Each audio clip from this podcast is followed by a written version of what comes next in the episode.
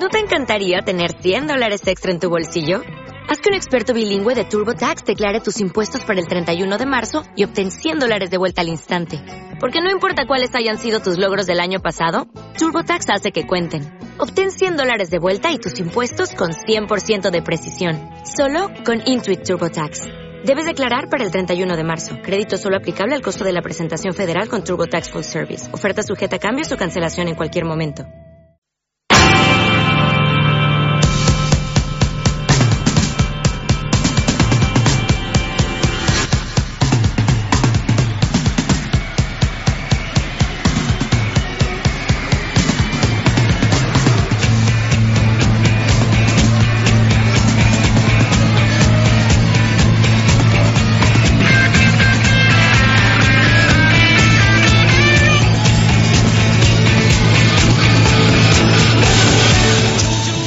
Marca Valladolid. Chus Rodríguez.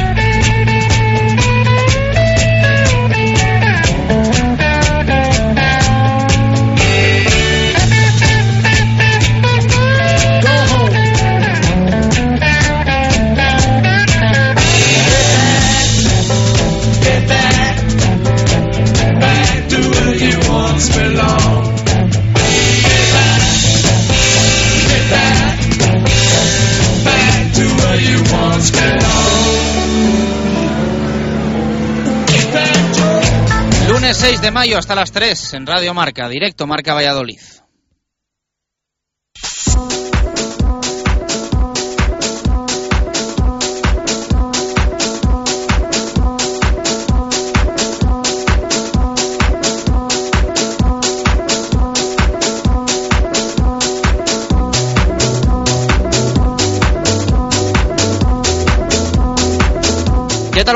Tardes. Lunes de repaso de lo que ha sido un fin de semana horrible, desastroso para el deporte vallisoletano. Todo se cuenta por derrotas, empezando por el fútbol, siguiendo por el baloncesto, pasando por el rugby, el hockey, el básquet en silla de ruedas, pleno negativo con sus respectivas consecuencias.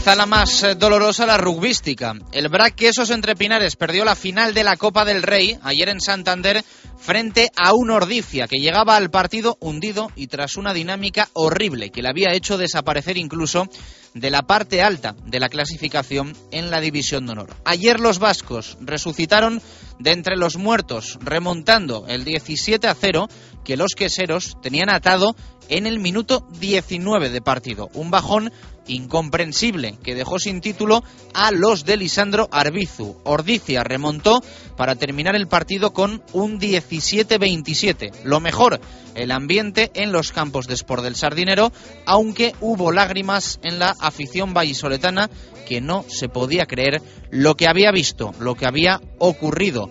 Y lo que ocurrió es la prueba de que la liga la puede ganar cualquiera de los que tienen billete para el playoff por el título y de que el Quesos quizá no sea tan favorito como indica la clasificación.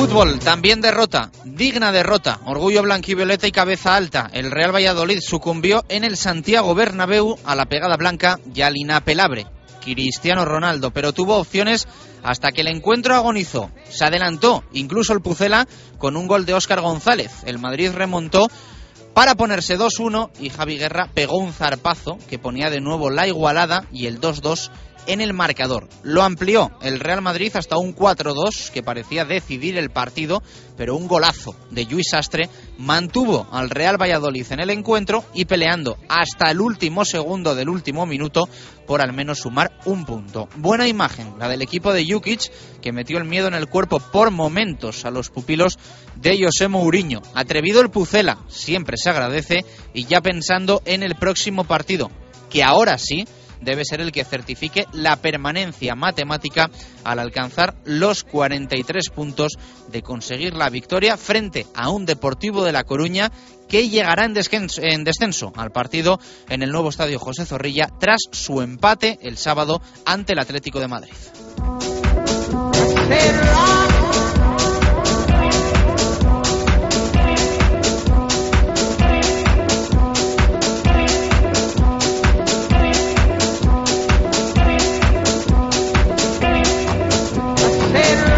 En fútbol uno se va contento del Bernabéu con la imagen del Real Valladolid, en baloncesto siguen faltando palabras para definir la temporada del Blancos de Rueda. Con todo hecho y la salvación matemática conseguida, fue a Valencia a tratar de tú a tú al cuarto clasificado de la Liga ACB e incluso dominó durante el primer cuarto del partido. Tuvieron que ponerse los taronjas el mono de faena para superar al equipo de Roberto González. Al final 93-86 Lagunaro ya ese equipo de LEP junto con Manresa tras su derrota en Las Palmas. Blancos de ruedas, decimotercero a falta de dos jornadas para el final de esta Liga Endesa CB. La próxima jornada en casa y frente a Blusens. Por cierto, el club ha tomado la decisión de cobrar para ese partido 3 euros a los socios. Arriesgada y polémica postura que veremos qué respuesta tiene en la masa social.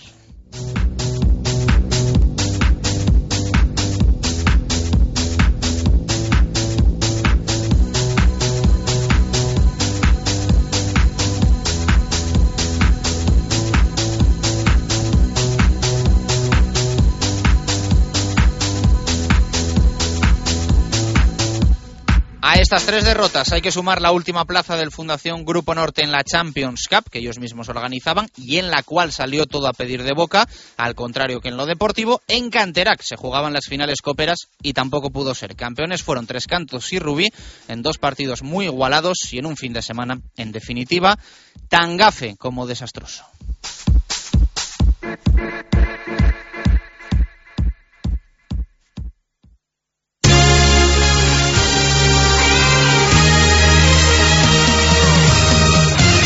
Una y 17 minutos de la tarde, ¿qué tal? Muy buenas. Bienvenidos a este directo Marca Valladolid de lunes, de repaso de lo que hemos tenido el fin de semana. Un fin de semana muy malo. Un fin de semana desastroso, horrible para borrar, aunque como siempre aquí intentamos ser positivos, lo bueno, lo positivo, es que había que estar en los partidos que jugaban los representantes vallisoletanos con la situación que tenían. Es decir, con el Real Valladolid jugando en el Bernabéu con 40 puntos, con el Blancos de Rueda jugando en la Fuente de San Luis matemáticamente salvado, con el Braquesos entre Pinares jugando una final copera, lo fácil es no estar en la final copera, y eh, con CPLV Dismeva disputando dos finales, masculina y femenina, y con el Fundación Grupo Norte BSR Valladolid organizando una Champions Cup y siendo el anfitrión. Ya digo que este es el repaso de todo lo que se ha perdido este fin de semana, porque todos, todos, absolutamente todos, han perdido. El Fundación Grupo Norte BSR Valladolid ha sido último, farolillo rojo en esa Champions Cup, en el que el mérito hay que dárselo por la perfecta organización que ha tenido la competición eh, desarrollada en el Polideportivo Pisuerga. Al Real Valladolid, como digo, hay que felicitarle por esos 40 puntos, pese a que se perdió en el Santiago Bernabéu, y lo mismo pues con los demás. Eh, lo positivo es la situación en la que se llegaba a esos partidos y la pena pues los resultados finales, especialmente lunes el de hoy doloroso para todos los aficionados del Braque esos entrepinares, para todos los queseros porque lo vivido ayer en el eh, Sardinero, en los campos de Sport del Sardinero, donde se jugaba la final de la Copa del Rey, en el campo de fútbol del Racing, en Santander, en tierras cántabras, fue muy doloroso. Eh, era claro favorito el equipo de Lisandro Arbizu, el conjunto vallisoletano, para levantar la copa. Se enfrentaba a una Ordicia en una crisis institucional y económica tremenda, que había terminado de forma horrorosa la liga regular. Horrorosa. hasta el punto de que incluso el Chami le había adelantado. El Chami ha acabado cuarto la liga regular con Ordicia quinto. Un Ordicia que había estado en las posiciones cabeceras durante toda la temporada. Se hundió en el tramo final con muchos problemas, ya digo, y eh, se pensaba que ayer el claro favorito era el Braquesos entre Pinares.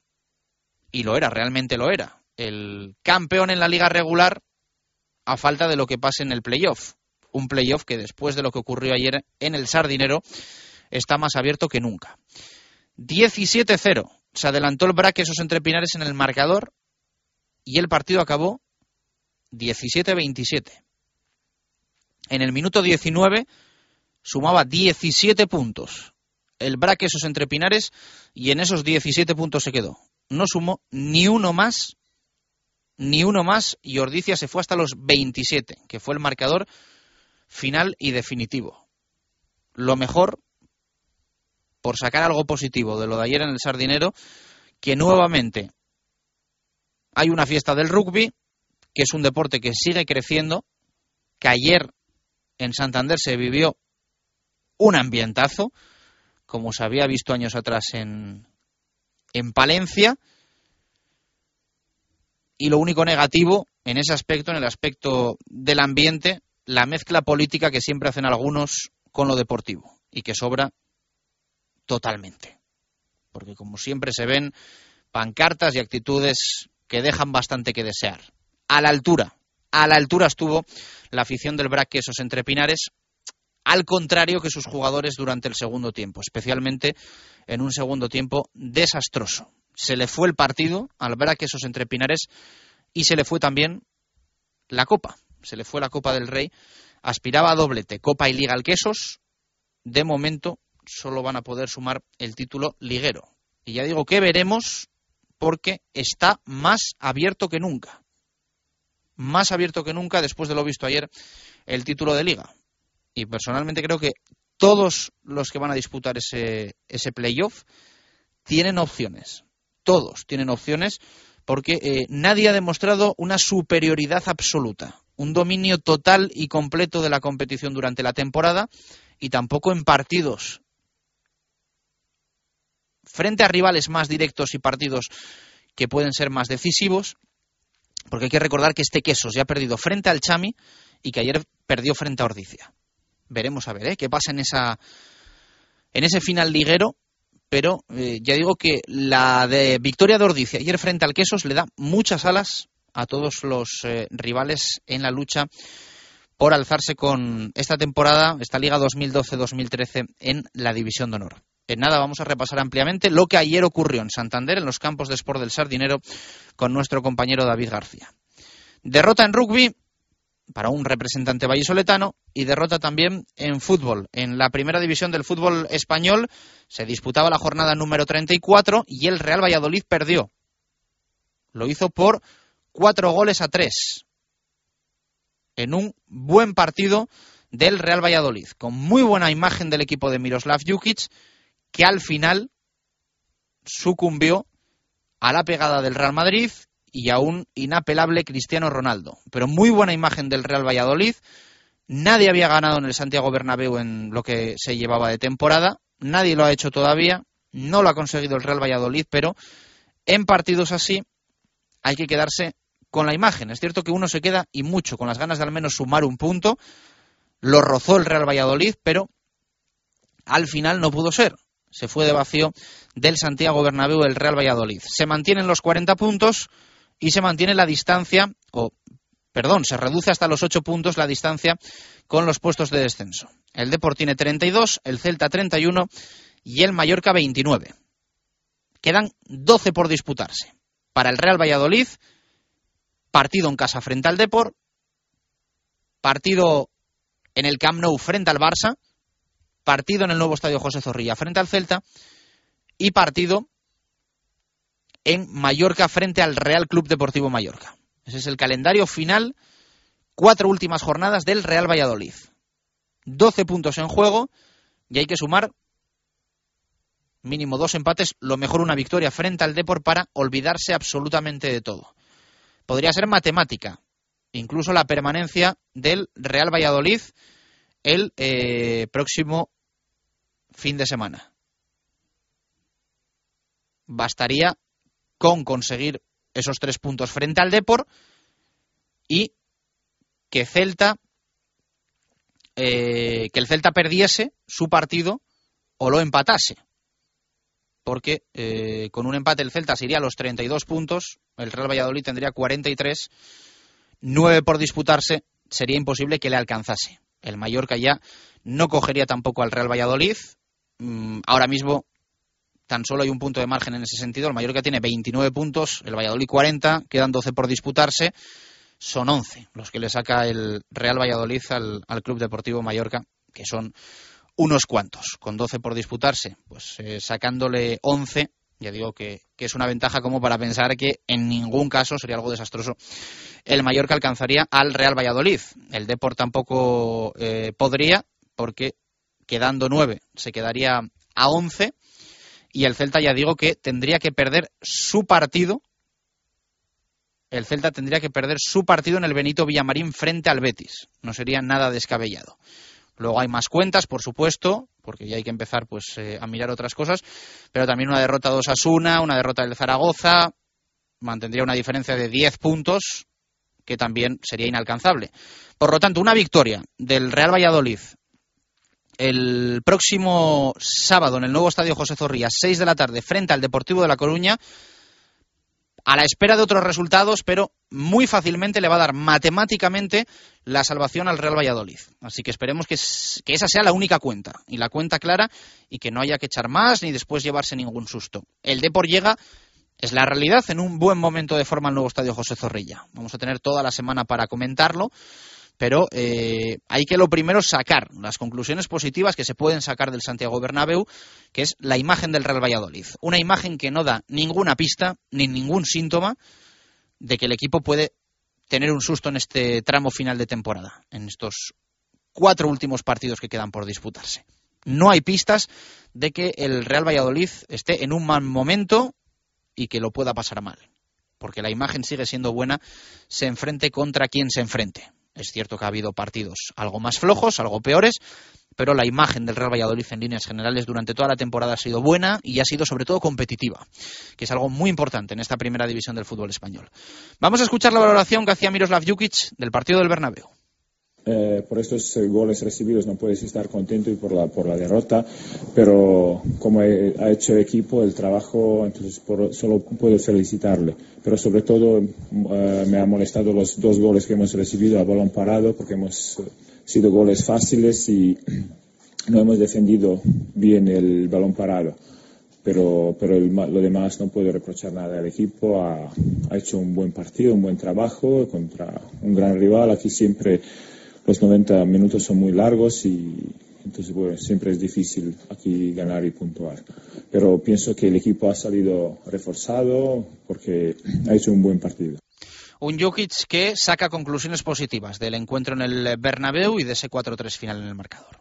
Sí, sí, muy meritorias, muy positivas, sensaciones muy buenas, porque el equipo ha hecho un gran esfuerzo, ha, ha jugado muy bien y ha, ha plantado cara al Real Madrid y la verdad que, solamente puedo felicitar al, al, equipo y que este, este partido nos refuerza la moral porque ha sido un buen trabajo y un buen partido, pero bueno, que no, efectivamente que tenemos que mejorar en los aspectos que, que no hemos hecho bien hoy. Y le preguntaban a Miroslav Jukic si el equipo había sido blando atrás y esto respondía.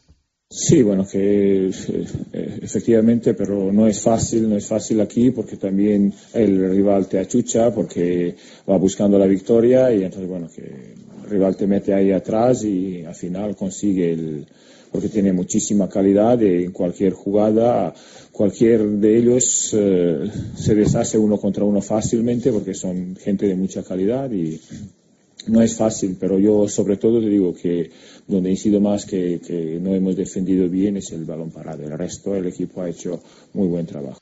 Las palabras de Miroslav Jukic. Lo difícil en el Santiago Bernabéu es no ser blando. Al final, eh, el Real Madrid tiene los jugadores que tiene, aprieta lo que aprieta. El Real Valladolid, eh, ya digo que tuvo buena imagen. Mucha gente no va en la línea de que si atrás hubiese estado como adelante, porque adelante, bueno, pues para jugar en el Santiago Bernabéu tuvo el Real Valladolid pegada y tuvo efectividad con los goles de Óscar González, de Javi Guerra y el golazo de Luis Astre, merecido gol para Luis Astre en una temporada en la que bueno, no ha disfrutado todo lo que, lo que podía haber disfrutado el, el Balear, con muchos minutos, pero en muchos partidos con ese rol difícil, difícil de sustituir a Víctor Pérez en una posición que no era la suya.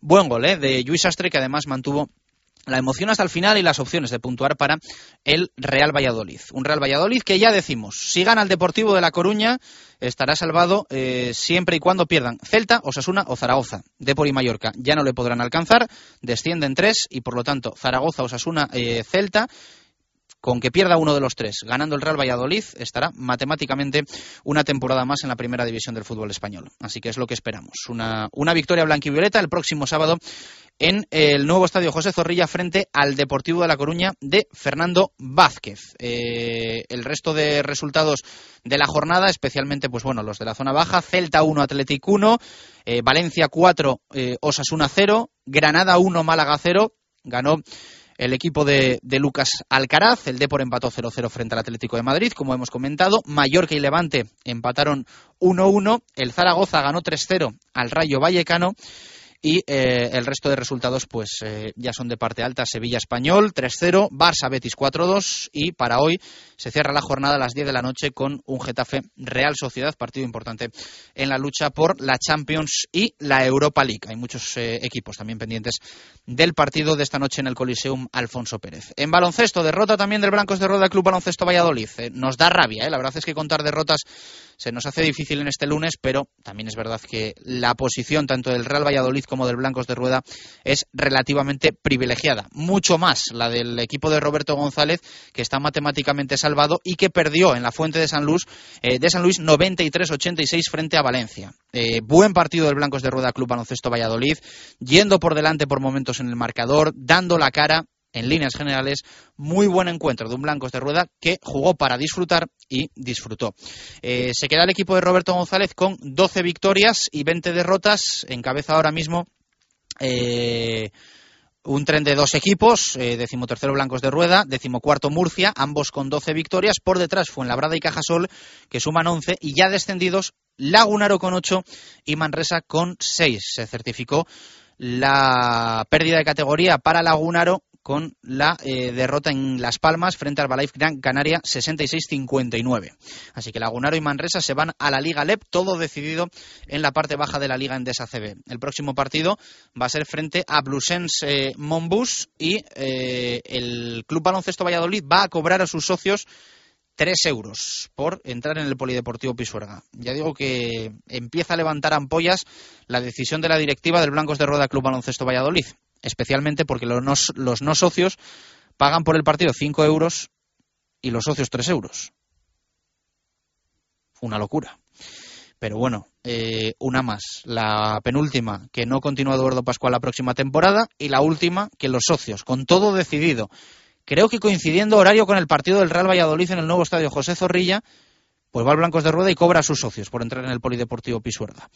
Esperemos que haya respuesta de la afición, pero personalmente incluso comprendería que alguno no pagase los, los 3 euros. Mm, servidor nunca ha sido de que el que se hace socio de un equipo después tenga que pagar eh, por ir a ver los encuentros. Eh, da una lección en ese sentido siempre el Real Valladolid. Decimos lo malo y también decimos lo bueno. El Real Valladolid en ese sentido no suele apretar a sus socios eh, con el tema económico. ¿eh? Se paga por ver todos los partidos y cumple el Real Valladolid a rajatabla. En ninguno de los dos últimos playoffs eh, pidió a sus socios pagar por ir a ver los partidos de esa promoción de ascenso, incluso facilitó las cosas para que fuesen acompañantes de los socios y el Blancos de Rueda, pues bueno, no lo entiende así con el equipo salvado se cobra por ir a ver el partido frente a Blusens, a los abonados. Valoración que hacía Roberto de la derrota en Valencia. Esto decía el técnico del Blancos de Roda Club Baloncesto Valladolid. El acierto en el tiro de tres de Valencia Basket, el, el segundo cuarto, la diferencia que nos han sacado ha sido determinante, pero que seamos capaces de valorar más que un equipo como Valencia, que seamos capaces de ganarles tres cuartos como les hemos ganado hoy en su casa, creo que el trabajo que han hecho los chicos del Blancos de Rueda es para, para decirlo públicamente y que algunos pensaban que a lo mejor podíamos venir, pues no sé, a, no competir el partido y hemos demostrado que hemos venido a competir, hemos intentado ganar y bueno, pues eso es lo que puedo decir del partido de hoy. Grandísimo el Blancos de Rueda, claro que sí. En balonmano poco que contar, empezamos a pensar ya en el próximo partido, va a ser muy importante para el cuatro Rayas eh, Balonmano Valladolid. Va a visitar a Ademar León en eh, un derby de Liga Sobal jugándose, por supuesto, la lucha por el descenso el equipo vallisoletano. No va a ser fácil, pero bueno, esperemos que también acompañen el resto de resultados. Este final, eh, este fin de semana se jugaba la, Copa y eh, ganó el Atlético de Madrid. Eh, hay que felicitar al Naturhaus La Rioja, que llegó a la final, era protagonista el pasado viernes en directo Marca Valladolid eh, J. González y su equipo llegó a la final. Eh, perdió, como era previsible, frente al Atlético de Madrid, pero había que estar ahí, había que plantarse en la final y lo consiguió el equipo riojano. Así que también eh, felicidades a la delegación vallisoletana, entre comillas, del Naturhaus. pensando ya en de Marleón, como digo, el cuatro rayas balonmano Valladolid y del resto del fin de semana, fuera de rugby, básquet, fútbol y balonmano tampoco buenos resultados que tenemos que contar, ni en básquet en silla de ruedas, ni tampoco en hockey. Lo vamos a repasar absolutamente todo hasta las 3, aquí si te quedas con nosotros en directo Marca Valladolid.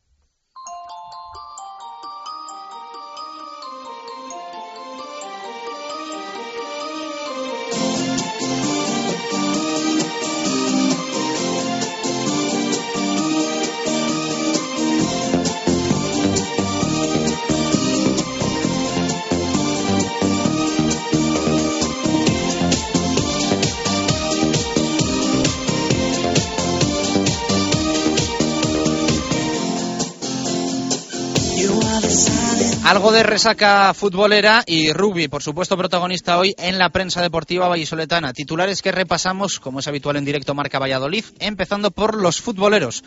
En el mundo, pierde pero convence. Es el análisis que se hace hoy en las páginas del Mundo, Diario de Valladolid, de lo ocurrido en el Santiago Bernabéu y Leo Harlem escribe en Música y Quinilas. Perder con alegría es lo que titula el humorista eh, vallisoletano. En el norte de Castilla, titular de Arturo Posada, más animados para disparar a portería. En el diario Marca leemos a Héctor Rodríguez, Sastre amplía el abanico goleador. También otro titular, Omar se perderá el partido del sábado ante el Deportiva. Vio quinta amarilla el jugador canario del Real Valladolid. En atletismo, titular en el norte de Pindado, dos estudiantes ganan la media y en el mundo, en la misma línea, dos matrículas entre 1.900 aprobados. Y titulares, como digo, para esa final copera, la derrota del Quesos frente a Ordicia. En el mundo leemos, el Entrepinar estira la copa y en el norte de Castilla, la portada de suplemento es para el rugby, el Quesos se queda sin copa y la crónica de Víctor Borda, el sueño se torna en pesadilla. También Arbizu pone el acento en las exclusiones.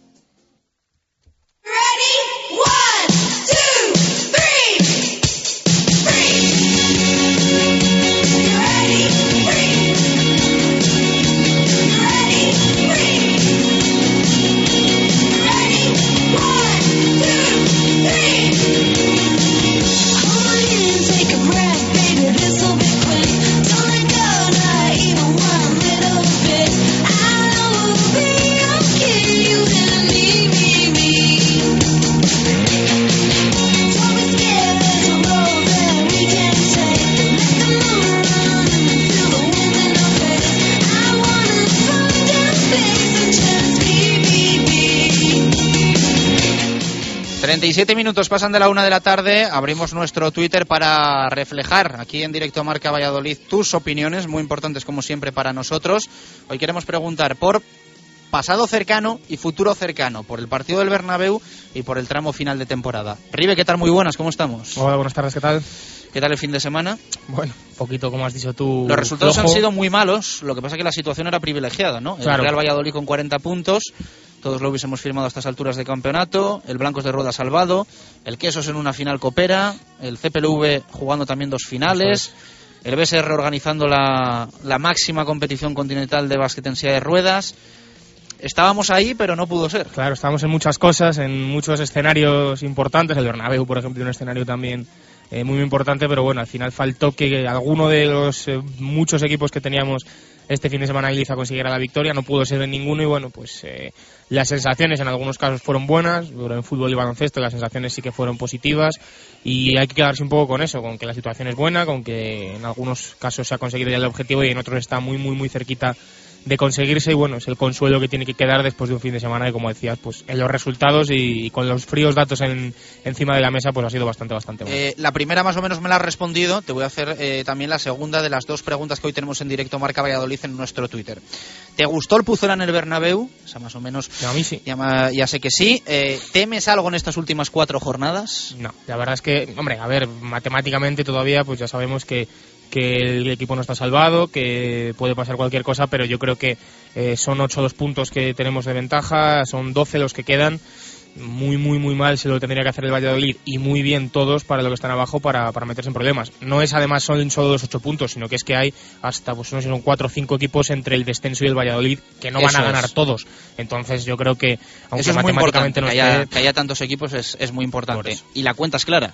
Si ganas al Deport, y Celta, Osasuna o Zaragoza pierden uno de esos tres partidos, se acabó la historia. Y es matemático, porque el Depor no te alcanza, el Mallorca no te alcanza, y Celta, eh, Zaragoza u Osasuna, si uno de los tres pierde, se quedan los 33, tú te vas a 43 y quedan 9 por jugarse. Eso es, no, y no son resultados, la verdad, nada descabellados, porque ganar al Depor en casa yo creo que es una cosa factible, y, el Depor además últimamente ya tampoco es el, el Depor que encadenó cuatro victorias seguidas, y que pierda alguno de los que están abajo, pues también es lo más normal del mundo. O sea que yo creo que la situación es inmejorable, eh, podríamos tener algún puntito más, sí, pero también podríamos tener bastantes puntos menos que, que se ha ganado un poco tirando de oficio, así que bueno, yo estoy bastante tranquilo y más viendo, como ya te digo, el partido del Bernabéu que me gustó bastante la imagen que dio el equipo. Bueno, podría incluso celebrarse ¿eh? la salvación matemática el sábado en el nuevo estadio José Zorrilla porque el Levante Zaragoza se juega el viernes.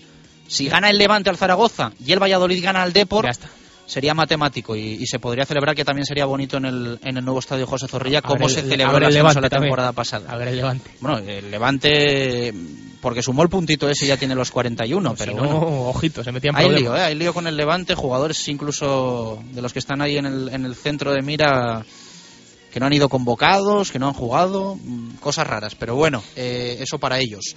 Vamos con las respuestas que nos han llegado un montón como siempre, lo agradecemos, hasta las tres nos puede responder, leemos alguna hora y dejamos también alguna para el tiempo del fútbol. Comenzamos con Sergio Pérez, me gustó mucho, pero atrás algo flojo. Este equipo genera confianza, pero los nervios de las últimas jornadas siempre están ahí. Leandro Alba, me gustaron mucho los primeros 25 minutos y en general la primera mitad, además de la reón final. No temo nada, Javier A. Quitando concentración en balones parados, sí. Más que temor, precaución. Habrá que sumar algo. Diego Gómez Martín, sí, salió a jugar de tú a tú y casi nos da una alegría. Gran partido del equipo. No temo nada porque le vamos a ganar al Depor. Marcos Rico, sí que me gustó y no temo nada, estoy convencido, ganaremos al Depor 2-1. Raúl Blanco Rodríguez, me gustó el juego, pero atrás muy flojos, no se, no se teme, pero hay que ganar un partido pronto para estar tranquilos. Luis Alberto García, sí me gustó mucho, estuvimos a punto de empatar es el que es el que Madrid no juega ni a las canicas. Sí, habrá resultados extraños. Jesús Antonio Zalama sí me gustó, aunque lo que no me agradó es lo que temo, una completa ineficacia defensiva tanto por arriba como por abajo. Ana Castellano, todos me dejaron muy buenas sensaciones, salvo Rubio. Temo no ganar más partidos. Jesús P. Baraja, me gustó bastante. El balón parado fue el único lunar. No temo nada, pero convendría salvarse cuanto antes. Pablo, es increíble ver al Pucela jugar y verlo en el Bernabéu entre madridistas. Un orgullo. José Luis Pascual, pues algo flojos atrás, pero me gustó cómo plantamos cara a uno de los mejores. No temo nada. Rodrigo Martín, a mí me gustó la primera parte y no me gustó la fragilidad defensiva que arrastra desde hace semanas. Ni Javi Guerra hay otras dos. Y la de David Martín Sánchez, eh, maletín arriba, maletín abajo. Mira el Zaragoza, que no sé cómo lo hacen, pero siempre se salvan. Y la vida pues Mendilibar me gustó mucho que dominamos en ciertas fases del partido y no me gustó lo blanditos que fuimos en el juego aéreo. Bueno, en general bastante positiva la gente, ¿no? Yo creo. Hombre, es que el partido que hizo el Valladolid fue muy serio, salvo, pues sí, evidentemente, los, eh, la fragilidad un poco defensiva que duele un poco que los goles que te meta el Madrid pues sea uno ahí el primero Aymar Valiente que se lo mete, luego dos medio balón parado, porque a pesar de que el del segundo gol del Madrid es tras tres despejes de la defensa, pues eh, también es medio balón parado, pero bueno, eh, al final es el Madrid, al final estás jugando ante pues uno de los mejores equipos de Europa, semifinalista de Champions, no hay falta decir nada más, y bueno, pues eh, el Real Valladolid tampoco creo que bueno pudiera hacer más. Ha metido tres goles en el Bernabéu. No sé, no he mirado el dato, pero no sé qué equipo ha metido tres goles en el Bernabéu esta temporada y me atrevo a decir que muy, muy, muy poquitos. Sí, muy pocos, seguro. Eh, River, luego te escuchamos con el, con el básquet, con la derrota, con la cabeza altísima, ¿eh? también del Blancos de Roda Club Baloncesto Valladolid en la Fuente de San Luis, que estuvo a punto de conseguir la machada. Una y 43 minutos de la tarde, luego leemos más tweets, por lo tanto nos puedes todavía escribir a esas dos preguntas que tenemos en el día de hoy. ¿Te gustó el equipo en el Santiago Bernabéu? ¿Temes algo en esta recta final, en estas últimas cuatro jornadas? Continuamos.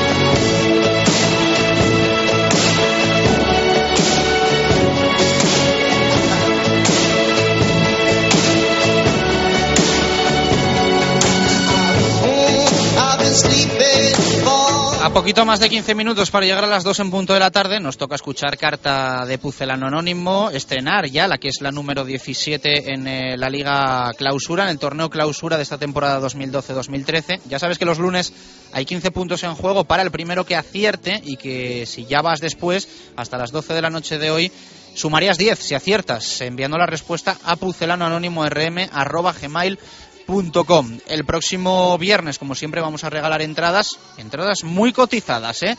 Para el partido frente al Deportivo de La Coruña, que se va a jugar en el nuevo estadio José Zorrilla.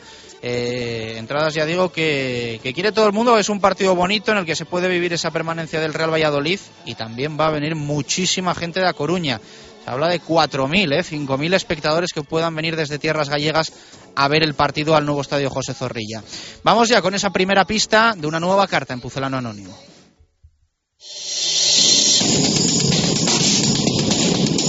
A más de 7.000 kilómetros de distancia, pero todas las semanas estoy pendiente de las novedades del Real Valladolid.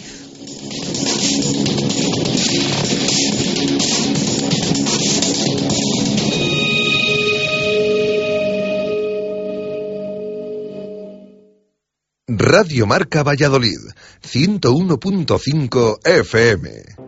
Descubre la nueva hamburguesería Burdeos en Valladolid. Podrás disfrutar de una carta espectacular con platos combinados, perritos, sándwiches y... La auténtica y grandiosa hamburguesa de buey de 200 gramos. Conoce y disfruta la nueva hamburguesería Burdeos en la Plaza Alberto Fernández de la Rondilla junto al Centro Cívico. En Valladolid, San José Pintura y Decoración. Pintamos su vivienda, local, oficina y también realizamos mantenimiento de edificios. Pida su presupuesto en el teléfono 615 11 69 30 y aprovechese de un 15% de descuento llamando ahora. 615 11 69 30. San José Pintura y Decoración, colaborador del Cuatro Rayas Balonmano Valladolid y de la Liga Interbeten de Fútbol 7. Llámanos al 615 11 69 30. Eilo Motor, concesionario Nissan exclusivo en Valladolid, una temporada más con el Real Valladolid. En la avenida de Gijón, venta, reparación y 400 metros cuadrados de exposición para encontrar el Nissan que responde a tu estilo. Eilo Motor, coche oficial del Real Valladolid y fiel al deporte vallisoletano. Y que a la sidrería Lur quiero volver. Por el chuletón, el bacalao, sus menús especiales a tu gusto, la terraza y el jardín para disfrutar del buen tiempo en la mejor compañía y los mejores pinchos. Para bautizos, comuniones, bodas y todo tipo de celebraciones, siempre la sidrería Lur. Camino de Zaratán, bajo el estadio José Zorrilla. 983-105-105. Sidrería Lur. Sidra y mucho más.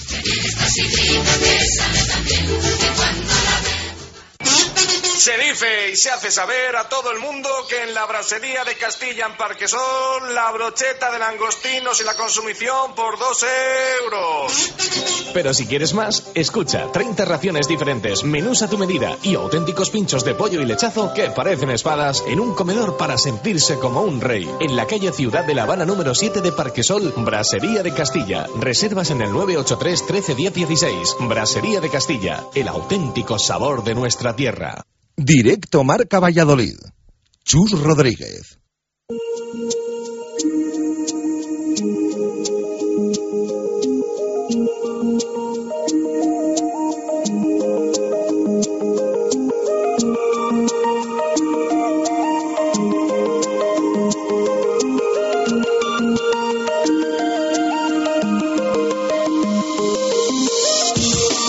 49 minutos de la tarde, continuamos en directo Marca Valladolid. Vamos a estar contigo hasta las 3 contándote cómo está el deporte vallisoletano y todo lo que ha ocurrido en un fin de semana que no ha sido bueno. ¿eh? No ha sido bueno, como venimos eh, comentando desde el arranque. eh, había que estar ahí en la situación en la que estaban todos los vallisoletanos, pero faltó el empujón final en este fin de semana que era importante y que no hubo resultados muy allá.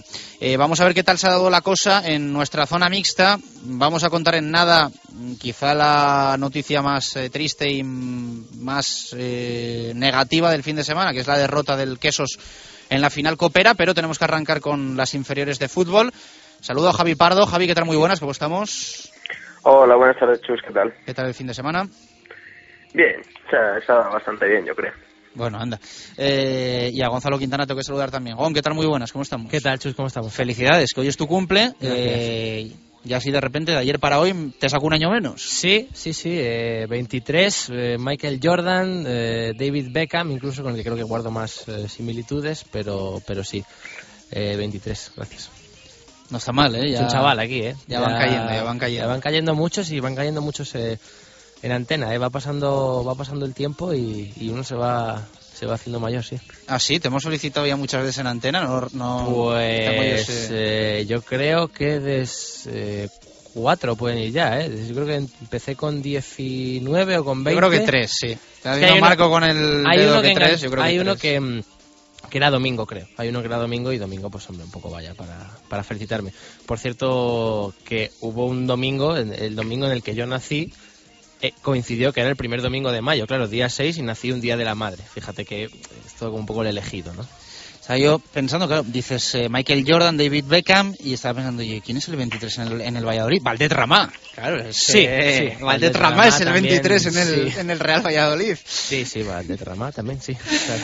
Bueno, vamos con el repaso. Eh, empezamos por la tercera división. Ahí está el Promesas en la pelea. Que, quedan dos jornadas, ¿no? Creo a partir de ahora tiene sus opciones, pero de momento no fallan eh, ni la Granja ni tampoco la Gimnástica Segoviana que ha ganado, han ganado los dos sus partidos. Sí, ya lo comentábamos el viernes, que era una jornada en la que tenía pinta que iban a ganar eh, los tres y, y así ha sido, ¿no? El, el Promesas eh, yo creo que incluso lo llegó a pasar mal, eh, tuvo momentos Santa Marta que no le eh, no renunció al partido porque se está jugando también el descender el equipo salmantino, con 2-1 incluso hay un larguero de, de la Santa Marta y se acaba un poco no sé si decir pidiendo la hora, porque el 3-2 es verdad que es en la hora ya, pero, pero bueno, eh, que no fue demasiado holgada la, la victoria. De promesas 3-2 a la Santa Marta, goles de Rubén Díaz y dos de Quique.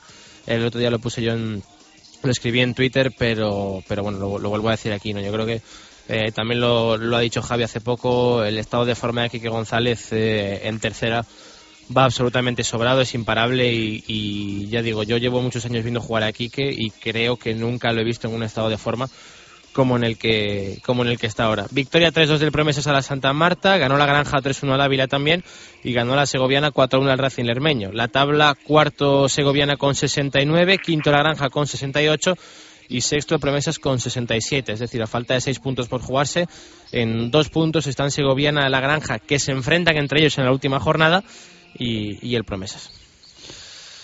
Javi, ¿qué?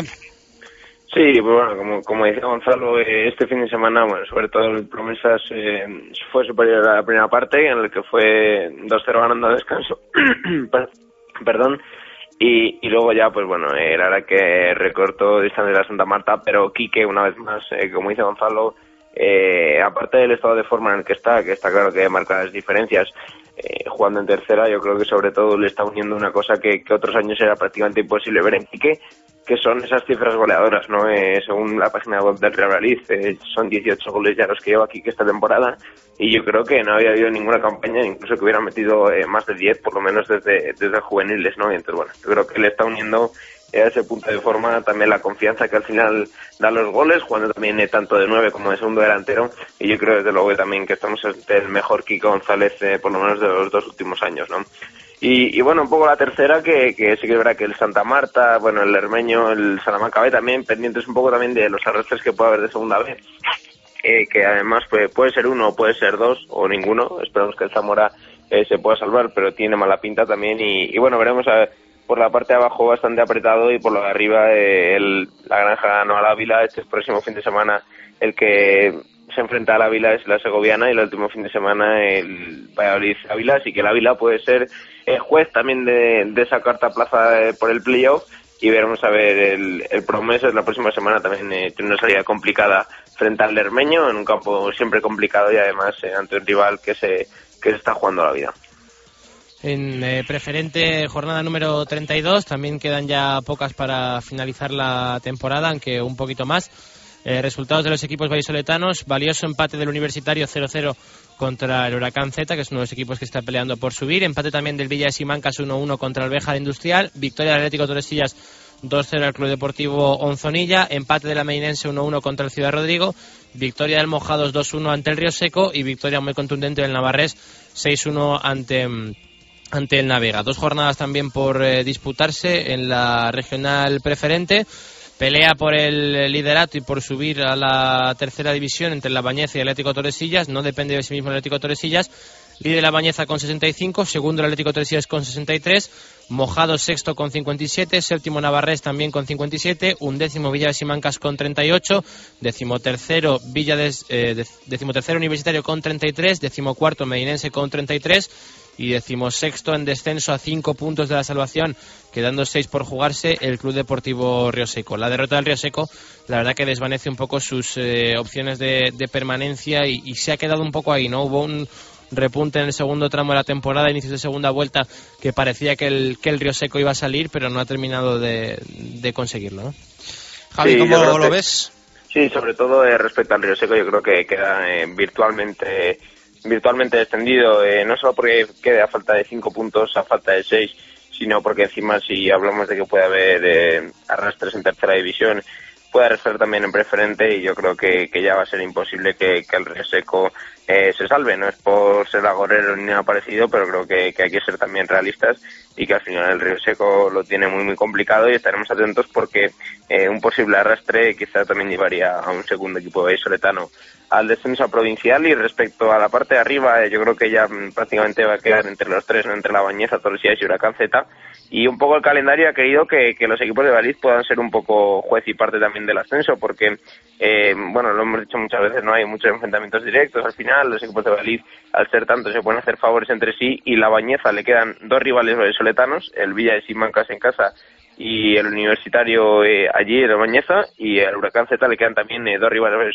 vallisoletanos, el Río Seco y el Mojados, así que dos equipos de Valladolid que pueden hacer el favor al Torresillas porque es verdad que, que no depende de sí mismo, pero puede depender un poco el Torresillas, eh, aparte de ganar los dos eh, equipos que le quedan, que además son la Ponce B y el Ciudad Rodrigo ya extendido, yo creo que, que obligadas victorias, eh, pues tenemos esa opción, eh, yo creo también eh, bonita en parte de que los equipos de Baliz se hagan un favor entre sí y sobre todo le hagan un favor al Atlético Torresillas para que consiga el ascenso a tercera. En la Liga Nacional Juvenil acabó la liga, jornada número 30, última jornada con prácticamente todo decidido. Resultados de los vallisoletanos, derrota 2-0 de la victoria ante el Burgos Club de Fútbol, derrota también del Arces 0-1 en casa en el Palero ante el Fútbol Peña que se estaba jugando eh, no bajar, aunque era una combinación muy arriesgada y, y el Arces no se jugaba nada. Eh, sábado a las 6 también eh, la Sur ganó 6-0 al Puente Castro, resultado bastante sorprendente pues de Castro que, mm, que ha sido el líder, que el campeón de liga y el equipo que el año que viene estará en división de honor, bueno, hay que poner en contexto un poco el resultado, teniendo en cuenta que Puente Castro ya había ascendido, pues seguro que daría minutos a los menos habituales, o subiría algún chico de, de la cantera y, y la Sur le pasó por encima 6-0 y victoria también del Juvenil B el domingo sin nada en juego contra la Cultural y Deportiva Leonesa 2-3. La tabla final, campeón de liga Puente Castro con 60 puntos, segundo Burgos con 56, los vallisoletanos, tercero Sur con 55, el mejor equipo de Valladolid en la Liga Nacional, cuarto al final el Juvenil B con 53 puntos, segundo mejor equipo de Valladolid en la Liga Nacional, el resto de vallisoletanos, octavo finalmente ha sido el Arces, Eh, la verdad que ha caído un poco en los puestos al final porque mm, afrontaba la jornada como, como quinto y hubo tramos de temporada que podría haber estado peleando también con, con la Sur y con el Juvenil B, pero meritoria campaña del Arce, recién ascendido, que ha hecho un temporadón, no ha pasado en ningún momento apuros por, por la permanencia y descenso para el Victoria, finalmente último clasificado con 22 puntos, desciende junto con Quintanar y Benvibre y, y a la espera también de alguna rastra. Suele hacer ilusión Javi lo de la Sur, ¿no? Eh, última jornada y adelantan al, al Real Valladolid B para ser el primer vallisoletano que siempre gusta. Sí, fíjate qué manera también de, de terminar la temporada, ¿no? Ganando 6-0 al líder que hay que también contextualizar, eh, aparte de lo que decía Gonzalo de los menos habituales, eh, otra cosa. El juvenil B del Puente Castro se estaba jugando el ascenso a Liga Nacional en preferente. Y bueno, yo creo que también los jugadores, me imagino que con ficha B, que podrían ser miembros del juvenil A, pues eh, habrán bajado a ayudar al Puente Castro que tanto el Puente Castro, Juvenil B como el Betis de Valís son equipos también de Liga Nacional para la próxima campaña. Y además de los descendidos por, por clasificación del que de Victoria, Quinar de Palacio y Benvibre, también Burgos Promesas y Zamora por los arrastres del Salamanca y del Santa Marta en División de Honor que descienden a preferente. Y sobre todo sorprendente también lo del Zamora y el Burgos Promesas porque son dos equipos que la temporada pasada compitieron en División de Honor, que están competido en Liga Nacional y que la próxima temporada eh, harán bueno, gran campaña en preferente juvenil, así que bueno, yo creo que dos descensos seguidos tanto para Zamora como para los Promesas y respecto a los vallisoletanos yo creo que muy buena temporada tanto del Sur como del Juvenil B como del Arces y muy muy decepcionante la victoria, sobre todo ya al final eh, haciendo tan solo 22 puntitos, así que bueno, yo creo que, que nos tenemos que quedar con lo positivo de esos tres equipos. ¿Algo para cerrar, me contáis? Eh, bueno, eh, podemos contar el doble derby que había tanto en cadete autonómico como infantil autonómico frente al Burgos.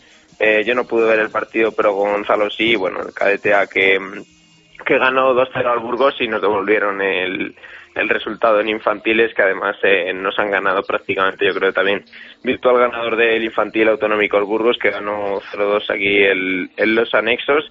Así que bueno, al final no va a poder ser eh, doblete de infantil, porque el infantil B sí que ganó la liga provincial. Y en infantil autonómico lo que hay que contar también es el descenso de la Sur, que no ha podido mantener la categoría, y sí lo ha hecho el Betis. Bien cadete autonómico, por cierto, al final va a ser el mejor vallisoletano si no cambia las cosas. El Bralí de Pereira, que desde que está el, el nuevo mister Juan Carlos Pereira, creo que solo ha recibido dos goles en contra, así que también eh, mucho mérito para Pere, que durante otros épocas, bueno, otros años eh, se ha quedado sin equipo eh, casi de manera inexplicable en el club y que yo creo que, que sigue haciendo méritos para que le den equipos de categoría superior. Mal trago para, para los chicos del, del infantil, como dice Javi, yo sí, vi el partido, se jugaba en la liga, había dos puntos de diferencia en casa contra, contra el Burgos y, y la verdad que el Burgos fue fue superior, 0-2 y, y, bueno, mal trago para los chicos del Infantil A que van a quedar segundos en la liga, la va a ganar el, el Burgos salvo carambola en las últimas jornadas que, prácticamente es eh, muy muy difícil, buena generación, eso sí, la que viene del Infantil, como dice Javier, el Infantil B que hacía muchos años que no ganaba la liga y el A que ha estado compitiendo con algunos jugadores de, de primer año, buena hornada por decirlo así, la que la que viene en infantiles y para cerrar hacer un poco de, de promoción también de, de, empresa. En Marca TV se está jugando la Copa de Campeones hoy que, que, la puede ver todo todo el mundo. Ha jugado ya Barça contra Unión Deportiva Las Palmas ahora a las 2 Athletic Sevilla después a las 4 Atlético de Madrid Villarreal y a las seis y media Real Madrid Celta. Abrazo Javi Pardo. Eh, un abrazo chus. A Quintana le escuchamos luego en el fútbol 2 y 2 al rugby nos vamos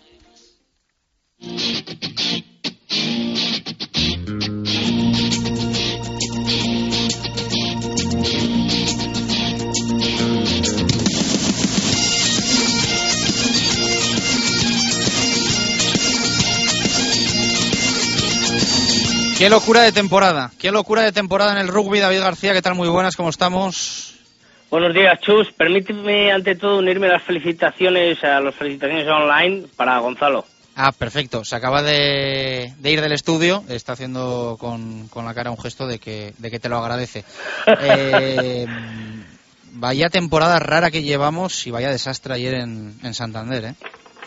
Pues sí, hay que decirlo, un auténtico desastre, porque si te enfrentas a un equipo desde el principio que ves que no puedes batirle, que es superior en algunas fases del juego, o, que por alguna razón pues eh, te ves inferior, pero ir ganando 17-0 en los primeros 20 minutos, para luego veremos ahora eh, por qué razones eh, perder esa diferencia y no conseguir más puntos, perder la final, pues sin duda es un auténtico varapalo para, para los de Lisandro Orbizo, para los aficionados queseros y para pues los aficionados al rugby en general.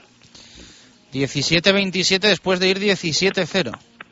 Efectivamente, comenzó muy bien el partido para el Brac Quesos entre Pinares, quizás con los primeros minutos midiéndose fuerza ambos equipos, el Ampordicia, que tuvo un lanzamiento a palos, Kroll no tuvo, que al final sí que jugó, y eso quieras que no también fue eh, pues eh, algo positivo para el equipo de El Goyerri, que estaba en dudas, y a, y a partir de ahí, pues bueno, el BRAC volvió a tomar la iniciativa y en el 15 minuto, pues eh, a partir de ese momento tuvieron casi tres ensayos consecutivos. Fueron a 20, fueron Alex Gutiérrez Müller y fueron Carlos Gavidi los que marcaron esos tres ensayos, como decimos, en apenas ocho minutos en ese rango. A partir de ahí, pues eh, estaba advirtiendo el colegiado de, unas determinadas acciones en los placajes, en los, en los racks, en las abiertas, que se quedaban los jugadores estorbando la salida del balón y eh, se produjeron pues las primeras eh, exclusiones. Además se llegaron a solapar las exclusiones de, los jugadores del Braquesos entre Pinares y eso dejó en algunos minutos con 13 jugadores al, al equipo aprovechó el conjunto del Goyerri y dejó en el descanso ese 17-14 en el marcador. Pese a que, bueno, antes de, terminar esa primera parte, eh, falló Griffith eh, dos eh, golpes de castigo, que seis puntos que hubieran venido bastante, bastante bien.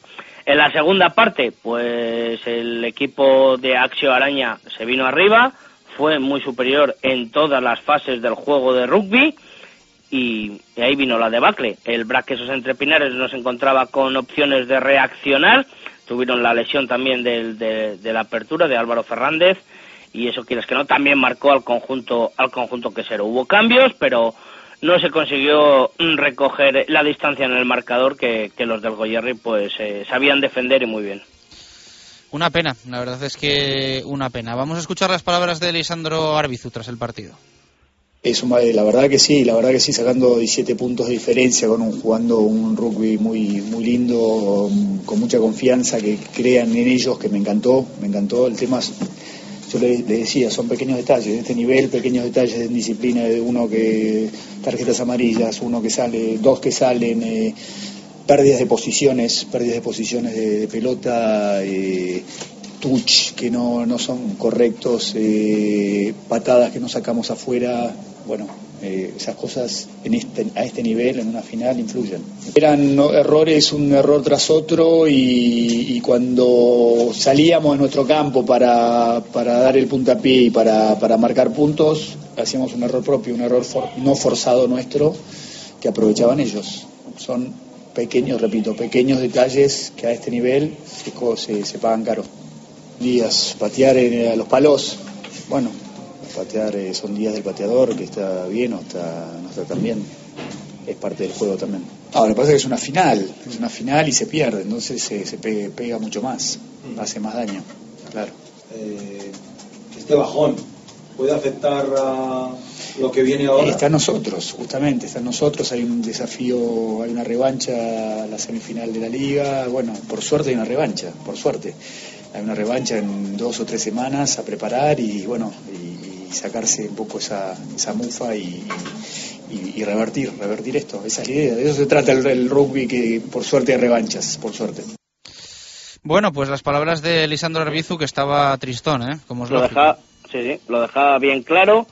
Para él, aunque no era decisivo, las, las exclusiones de Carlos Gavid y de Steve Barnes, pues fueron fueron un daño muy muy grande para, para el conjunto y sobre todo pues eso cuando se solaparon además estamos hablando de dos bajas en el paquete de delantera dentro de esos primeros ocho del 15 con lo cual eh, es un cambio muy radical en, en el equipo y ahí en Melé pues el conjunto Ricciarra aprovechó y, ganó todas esas fases del juego.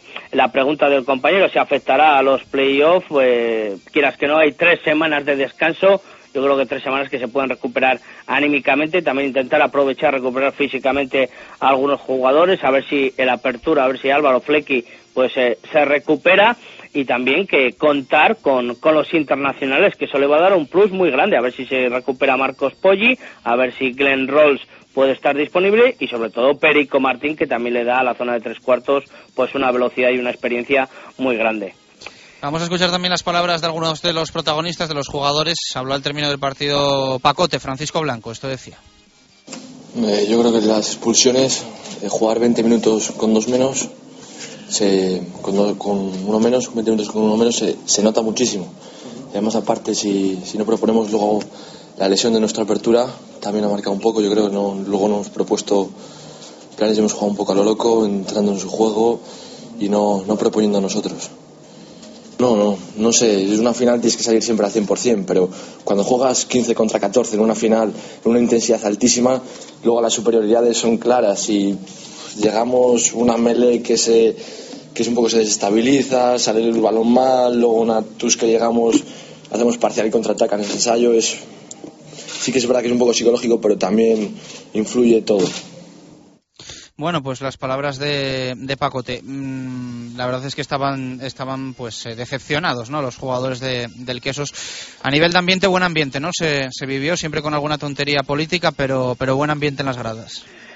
Sí, no voy a entrar en el tema eh, político porque es lamentable, pero el ambiente fue bueno. Un estadio muy grande, eh, se vieron gradas vacías, como es lógico, pero unos 6.500 espectadores aproximadamente estuvieron disfrutando esta final de Copa y fue una gran fiesta, aprovechando también que se jugaba la fase de ascenso a División de Honor entre el Independiente de Santander y el Alcobendas, que se jugó a las 10 también en el Sardinero, pues había el tercer tiempo por fuera del campo y había muy buen ambiente de rugby y una mañana maravillosa en Santander, Chus. A ver qué pasa ahora con la liga, ¿no? Sí, sí, a ver si nos recuperamos todos, porque anímicamente ha sentado muy mal esa derrota del Braquesos entre Pinares y ahora para dentro de 15 días veremos al Cetrán San Salvador jugándose con contra el Ampor, Dicia, esos cuartos y luego el que pase se la jugará contra el Braquesos entre Pinares. Perfecto, David, un fuerte abrazo. Saludos, Ovales. Dos y diez minutos eh, de la tarde de la decepción del queso, entre comillas, decepciones polideportivas. Más cosas en zona mixta.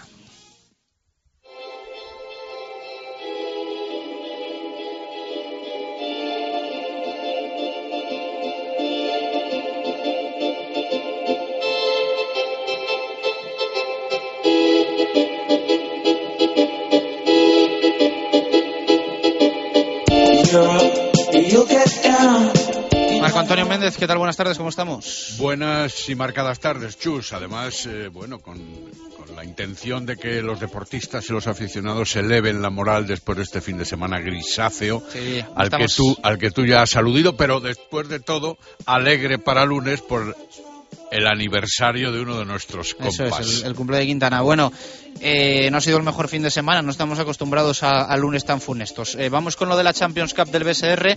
A nivel organizativo un éxito, a nivel deportivo para los nuestros.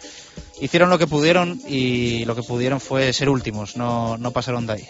Sí, yo creo que también hay que justificar la situación en la lesión que sufrió Diego de Paz en el primer partido, con una luxación de muñeca que le impidió jugar algunos de los minutos de ese primer encuentro ante el eh, conjunto turco del Besiktas, pero que al final terminó llevándose la victoria, el conjunto otomano digo, eh, quizá por una mínima diferencia, pero en cualquier caso lastrada por la ausencia de Diego de Paz, que evidentemente tampoco estuvo en el resto de los encuentros.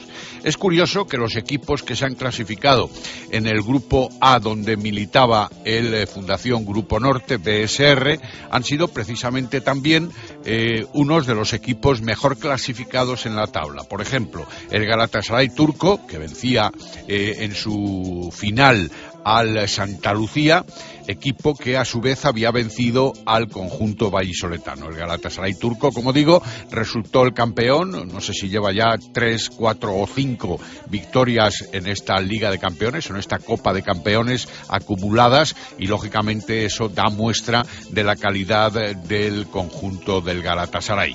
También hubo una tercera plaza para el Fundosa 11, que precisamente vencía con cierta facilidad al Besiktas y luego la quinta posición fue para el Zuicao alemán, otro de los contrincantes del eh, Fundación Grupo Norte. Como tú decías, octavo puesto para el equipo anfitrión, precisamente los de José Antonio de Castro, que se han convertido así en los últimos de la tabla clasificatoria.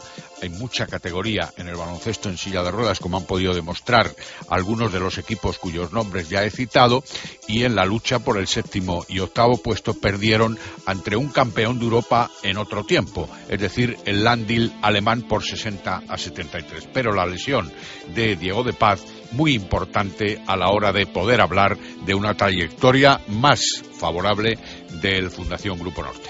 Más cosas, eh, Marco. Eh, fútbol sala femenino que han hecho las chicas de Paco Mellado. La semana pasada, cuando hablábamos de la previa, eh, ya anticipábamos la posibilidad de que el equipo vallisoletano de Paco Mellado venciera en su propio feudo ante la Universidad de Alicante, pero también hablábamos de la cercanía en las puntuaciones de algún otro equipo con respecto a las vallisoletanas. Se ha consumado que después de la derrota por 4 a 7 del Valladolid ante la Universidad de Alicante, las nuestras pierdan un tercer puesto muy valioso y muy meritorio para pasar ahora al cuarto puesto superados o superadas por el Guadalajara, precisamente por el Alcorcón no hubo demasiadas eh, posibilidades en la recta final del partido para doblegar a las alicantinas, ya incluso al descanso estas iban venciendo por 1 a 2 Incluso después del descanso, las nuestras se pusieron por delante hasta tener un 3-2, pero hubo determinadas reacciones y en los últimos seis minutos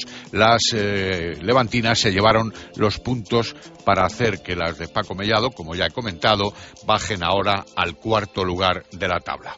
Y cerramos con el hockey, dos finales en Canterac y dos derrotas para los nuestros. Dos finales, la de Copa del Rey y la de la Copa de la Reina. Se jugó primero la femenina y las Panteras cayeron ante el Tres Cantos por 2 a 3 en un encuentro muy disputado, eso sí, y después se jugó la de los chicos, la final de la Copa del Rey, que cayeron en otro emocionante partido que terminó con empate y que permitió al Rubí catalán eh, obtener el gol de oro en el primer minuto de la prórroga.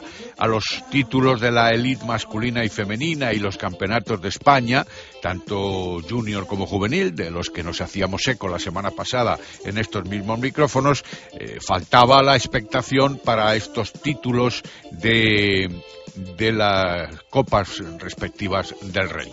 Al final, ni unas ni otros pudieron lograr el entorchado de las copas, pero sí un subcampeonato que para mí también me parece un hecho muy meritorio. Mal fin de semana, menos mal que no hemos tenido balonmano. Vamos a ello, aún así pulsamos F5 en la actualidad del Cuatro Rayas.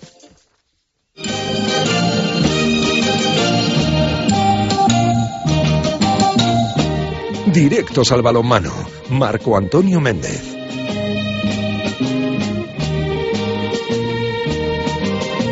Arranca Marco una semana importante para el balonmano vallisoletano, no solo para el Cuatro Rayas, que también, pero eh, para el balonmano de la ciudad en general.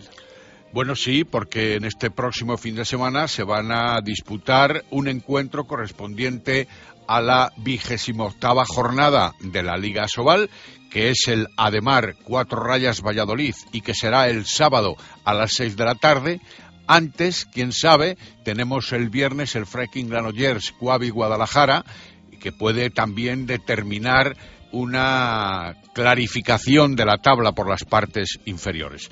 Antes tú comentabas lo de la Copa del Rey, que se ha disputado este fin de semana en Logroño y donde el Naturjaula Rioja de Jota, de Miguel Ángel Velasco, de Álvaro Senovilla, eh, de Víctor Hugo López, etcétera, bueno, pues ha sido un digno vencedor, un digno eh, subcampeón también con respecto al Atlético de Madrid, que va a quedar segundo en la tabla con respecto al Barcelona, que ya dijimos hace algunas jornadas, se ha proclamado matemáticamente campeón de esta Liga Subal. Pero por abajo no hay nada decidido, bueno, tampoco ni el tercero ni el cuarto puesto, por ejemplo, están nada decididos en las manos del Naturjaula Rioja y del Real Ademar. Pero en definitiva, ahora le toca al Cuatro Rayas visitar León, atención, una cancha que no ha sido nada favorable en las eh, 18 temporadas precedentes, que yo tengo datos estadísticos, hubo 13 derrotas, dos empates y tres victorias. Concretamente, el año pasado no podemos hablar de victoria y sí de una derrota también concluyente por 32 a 22. Pero las cosas ahora eh, presentan este derby de otro modo muy diferente a como lo eran en años anteriores. Durante los últimos años han estado jugándose el tercero y el cuarto puesto ambos equipos. Ahora hay una notable diferencia entre uno cuarto lugar de la tabla y otro duodécimo también de la misma tabla, pero las condiciones van a más y a mejor en el equipo vallisoletano. Sin embargo, él, además de León, atraviesa por momentos difíciles institucionales, aunque a la hora de la verdad y a la hora de saltar los eh, adversarios a la cancha, evidentemente eso parece que a lo mejor no se pueda notar. Hay que esperar también, importante desde el punto de vista vallisoletano, a la progresión física de Héctor Tomás con una lesión que se produjo aquí en la tarde del día que le entrevistábamos, el pasado martes, y que le ha, ido, le ha obligado a llevar muletas. Así que ojo a la situación porque evidentemente tampoco quisiéramos que el síndrome de la portería pudiera volver a afectar al equipo vallisoletano. Y el próximo miércoles, importante, una rueda de prensa para tratar asuntos económicos de futuro.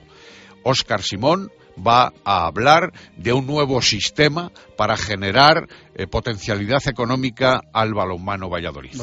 Veremos en qué eh, en qué estriba la situación.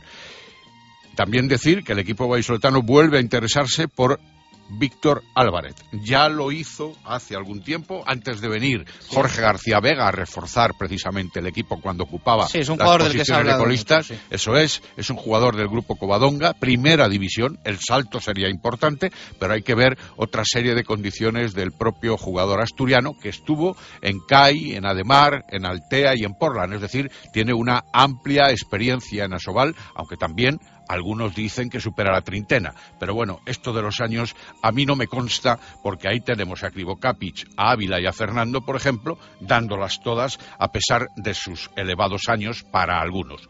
Y luego hablar de la anécdota de que el partido de León va a significar sin duda que Fernando Hernández, por cierto, a quien acabo de citar, coseche su gol 1.500 en Asobal o más. Está a dos de esos 1.500 que no son broma obtenerlos en Asobal, aunque Fernando lleve ya suficientes temporadas como quizá para haber pretendido llegar a esa cifra. Tratándose de Fernando, seguro que lo marque y que lo consigue. Y si no, Pastor le pondrá para hacer lanzamientos desde 7 metros y que así lo consiga. Bueno, vamos a estar muy pendientes también del resto de resultados porque podría ser incluso matemática. ¿eh? Claro. La, la salvación del cuatro rayas el próximo fin de semana, incluso eh, con Hombre, un mal con- resultado en León. ¿eh? Hombre, claro, y no, y además hay un Cangas Fertiberia Puerto de Sagunto que en caso de que el Cangas perdiera No, el Aranda. Octavio, ¿no? Sobre luego- todo. exacto, Ese es el exacto. partido, pues, bueno. y luego el partido clave que era el que iba el que iba a decir que es el que tienen Villa de Aranda contra Academia Octavio el sábado a las 7 en Villa de Aranda en Aranda de Duero Hasta mañana, Marco Antonio Méndez. chao hasta mañana Nos vamos al básquet con Ribe.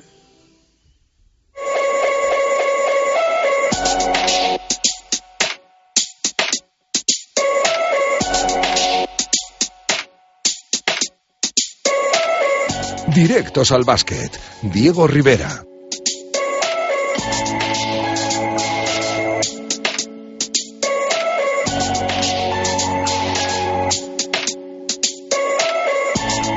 Dos y 21 minutos, antes la comentamos brevemente y nos toca ampliar esa derrota del Blancos de Rueda Club Baloncesto Valladolid con muy buena imagen, con muy muy buena imagen en la fuente de San Luis, eh, de San Luis frente a Valencia. Buen partido y, y yo creo que poco más se puede pedir a este equipo, Ribe. Sí, como tú dices, el partido, salvo en momentos puntuales que sí que el equipo eh, no pudo seguir el ritmo de Valencia, hizo un partido interesante, sobre todo y teniendo en cuenta que el equipo, pues eh, todos ya sabemos que está salvado y bueno, había esa eh, opción o, o ese temor incluso de que el equipo se dejara llevar, de que no eh, tuvieran esa competitividad que habían tenido en todo momento, pero la verdad es que compitió hasta el final, estuvo metido en el partido en todo momento intentando remontar eh, una ventaja en el tercer cuarto, pues llegó a ser de 17 puntos incluso con unos eh, un mal parcial, sobre todo un horroroso segundo cuarto, que fue lo que lastró al equipo de Roberto González, pero la verdad es que eso, compitieron, lo lucharon hasta el final, parecía en, fases del partido, incluso que era Valladolid el que se jugaba algo y no Valencia, que se estaba jugando y, y ya lo habíamos dicho la pasada semana, ser cabeza de serie en esos playoffs por el título. Y en el partido, como digo, las claves un poco las de siempre, las de últimamente los partidos que, que no gana Blancos de Rueda Valladolid, que son las pérdidas de balón, al fin y al cabo pierde 18 balones, y los triples. El dato de triples vuelven a encajar 12 triples, 48% además de acierto de Valencia, que estuvieron muy, muy, muy acertados. Eh, la verdad, por ejemplo, que Lati acaba, anotando 5 triples, creo que son dos en el final del segundo cuarto, tres en el inicio del tercero, que es cuando pues eh, teníamos esa diferencia de unos 17 puntos aproximadamente. Y el dato de triples de blancos de rueda pues no es nada bueno porque es un 2 de 10, 20%, o sea que fue una de las claves, yo creo también ese, ese lanzamiento exterior no del todo bien defendido como es una de las claves y el poco acierto también en, esos momentos. Aún así, eh, hay que destacar sobre todo el buen partido de Silanovic en ataque, en defensa tuvo sus momentos, también hubo momentos buenos, momentos malos del bosnio en defensa, pero 16 puntos, 9 rebotes, acabó con 26 de valoración, buen partido, al igual que bueno, el de siempre de Nacho Martín, que anotó 21 puntos, 11 rebotes, dobles dígitos, sigue sumando, eh, además eh, con algunas acciones incluso muy, muy, muy espectaculares, y, al final Valencia tuvo que tirar, como digo, de, todo su repertorio con un espectacular Justin Dolman, que ha sido el MVP de la jornada, incluso acabando con 35 de valoración, 29 puntos. Anotó el americano. También Dublevich hizo un gran partido en momentos finales, sobre todo eh, balones a, la zona interior, tanto a Dolman como a Dublevich, que hicieron mucho daño. Y, hay que decir que se llegó a poner a tres en el último cuarto, Blancos de Roda Valladolid. A falta de eh, minuto y medio, tuvo incluso tres tiros libres y Anoliri, falló los tres tiros, eh, luego un triple ya de Pau Rivas eh, ya digo, falta de un minuto, minuto y medio, condenó al equipo y ese triple rompió el partido, pero volvió a remontar, volvió a conseguir remontar Blancos de Rueda, de esos 17 se puso a 3 al final del partido y a punto estuvo de dar un susto a Valencia que, como decimos, era un ambiente festivo allí porque se celebraba el 25 aniversario del ascenso del Pamesa Valencia a Liga CB, bueno, juegan con equipaciones especiales, equipaciones retro también y, al final la fiesta que tenían montada en Valencia casi pues, se torna en, fracaso porque estuvo cerquita Blancos de Rueda de dar un susto a los chicos de Perasovic. Vamos a escuchar la valoración de Roberto en rueda de prensa. Esto decía el técnico del CB Valladolid. El acierto en el tiro de tres de Valencia Basket, el, el segundo cuarto, la diferencia que nos han sacado ha sido determinante, pero que seamos capaces de valorar más que un equipo como Valencia, que seamos capaces de ganarles tres cuartos como les hemos ganado hoy en su casa, creo que el trabajo que han hecho los chicos del Blancos de Rueda es para, para decirlo públicamente y que algunos pensaban que a lo mejor podíamos venir, pues no sé, a, a no competir el partido. Y hemos demostrado que hemos venido a competir, hemos intentado ganar y bueno, pues eso es lo que puedo decir del partido de hoy. Le preguntaban precisamente si vio a Valencia excesivamente relajado el sábado, esto dijo. Bueno, nosotros sabíamos que nos íbamos a enfrentar a un equipo muy físico, con, con un profundo banquillo, que en casa estaba jugando muy bien, que aquí vino Lagunaro jugándose la vida y le metió de 26 puntos, quiero recordar, y que ha ganado al Madrid y que ha ganado al Juventud con facilidad y que ha jugado muy bien en Málaga, ¿no? Eh, bueno, eh, nos han hecho muchos puntos. Es cierto que hacen 93, pero porque tienen mucha facilidad, porque nuestra defensa en algunos momentos ha sido blanda y, no hemos estado bien, pero hemos estado compitiendo y hemos puesto todo lo que teníamos. La verdad es que nosotros es de lo que puedo hablar. No puedo hablar de Valencia Basket porque no lo sé. Nosotros hemos puesto todo lo que teníamos. Se suele notar a Roberto enseguida cuando está contento o cuando está decepcionado con los suyos y estaba contento pese a la derrota. ¿eh? Sí, se le nota y, y unido a que el equipo al fin y al cabo no hizo mal partido, salvo ya digo momentos puntuales, ese buen rendimiento del equipo unido a la permanencia ya lograda matemáticamente y la tranquilidad que tiene Roberto y, que ha podido trabajar por fin sin tanta tensión durante la semana, pues le vemos ya más tranquilo, eh, un poco más sosegado y al fin y al cabo diciendo que, ha ganado tres cuartos su equipo, que Blancos de Rueda hay que decir que gana los tres de los cuatro cuartos en marcador parcial, solo pierde el segundo, que ya digo es, es horroroso, es un 33-19, sobre todo muy mal en defensa, anotar, encajar, perdón, 33 puntos, pues es eh, medio partido ahí el que se te va y, Roberto, que al final podíamos pensar nosotros, y lo dijimos, a ver si da minutos a los menos habituales, a ver si los Antonio Izquierdo, Edu Ruiz, eh, tienen minutos. Estaba el partido tan tan cerca y Roberto le daba tanta importancia, a pesar de que la permanencia estaba lograda, a conseguir una victoria más, que Antonio Izquierdo ni siquiera disputó un segundo, no jugó, y Edu Ruiz disputó al final un minuto 43 segundos. O sea que eso que decía Roberto, que depende cómo vaya el partido, a ver si sí que tengo la intención de dar minutos a los menos habituales, pues esta vez como el partido estuvo tan tan cerca y al final el equipo tuvo en la mano el dar el susto, pues eh, prefirió jugar con los habituales y al final pues Nacho Martín tuvo que jugar los 35 minutos, 28 Montañez, casi 30 también Grimao, o sea que al final los, los jugadores que han llevado la permanencia Blancos de Roda Valladolid fueron los que tuvieron que dar el callo y, y lo que se notó también ahora que que me acuerdo es, bueno, Antonio Porta no hizo un buen partido, la verdad estuvo bastante, bastante desacertado y eso, pues eh, con Cizauskas lesionado, como sabemos, que, que no pudo disputar ningún minuto y sin Porta a buen nivel, tuvo que volver a jugar Montañez en esa posición de base y no lo hizo mal Montañez, pero la rotación que tenía Roberto González con el único base puro que no estaba bien, yo creo que también eso lo notó el equipo. Bueno, eh, cinco equipos. Tiene por debajo en la clasificación el Blancos de Roda Club Baloncesto Valladolid. 12 victorias para el equipo de Roberto, decimoterceros. Por debajo Murcia, Fuenlabrada, Cajasol y Lagunaro y Manresa ya descendidos. Los donostiarras lo certificaron con derrota en Las Palmas frente a Herbalife Gran Canaria. Sí, veníamos diciendo que necesitaba un milagro, Lagunaro, así de simple.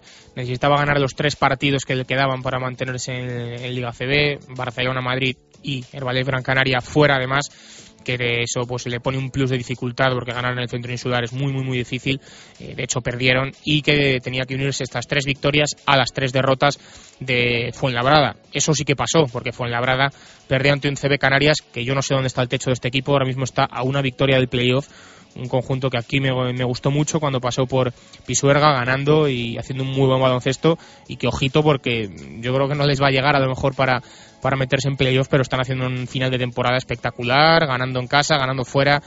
La sorpresa y la revelación de la liga para mí está siendo este CB Canarias y como dices, Manresa ya desde hace pues algunas un par de semanas descendido y Lagunaro que al final consuma también ese descenso deportivo y en principio los dos jugarán en Liga desde la temporada que viene. Digo en principio porque ya sabemos que eh, todo puede pasar y que al final eh, más que lo deportivo manda lo económico y al final te da igual mm, que quedes último que hagas una mala temporada si los de abajo no pueden subir.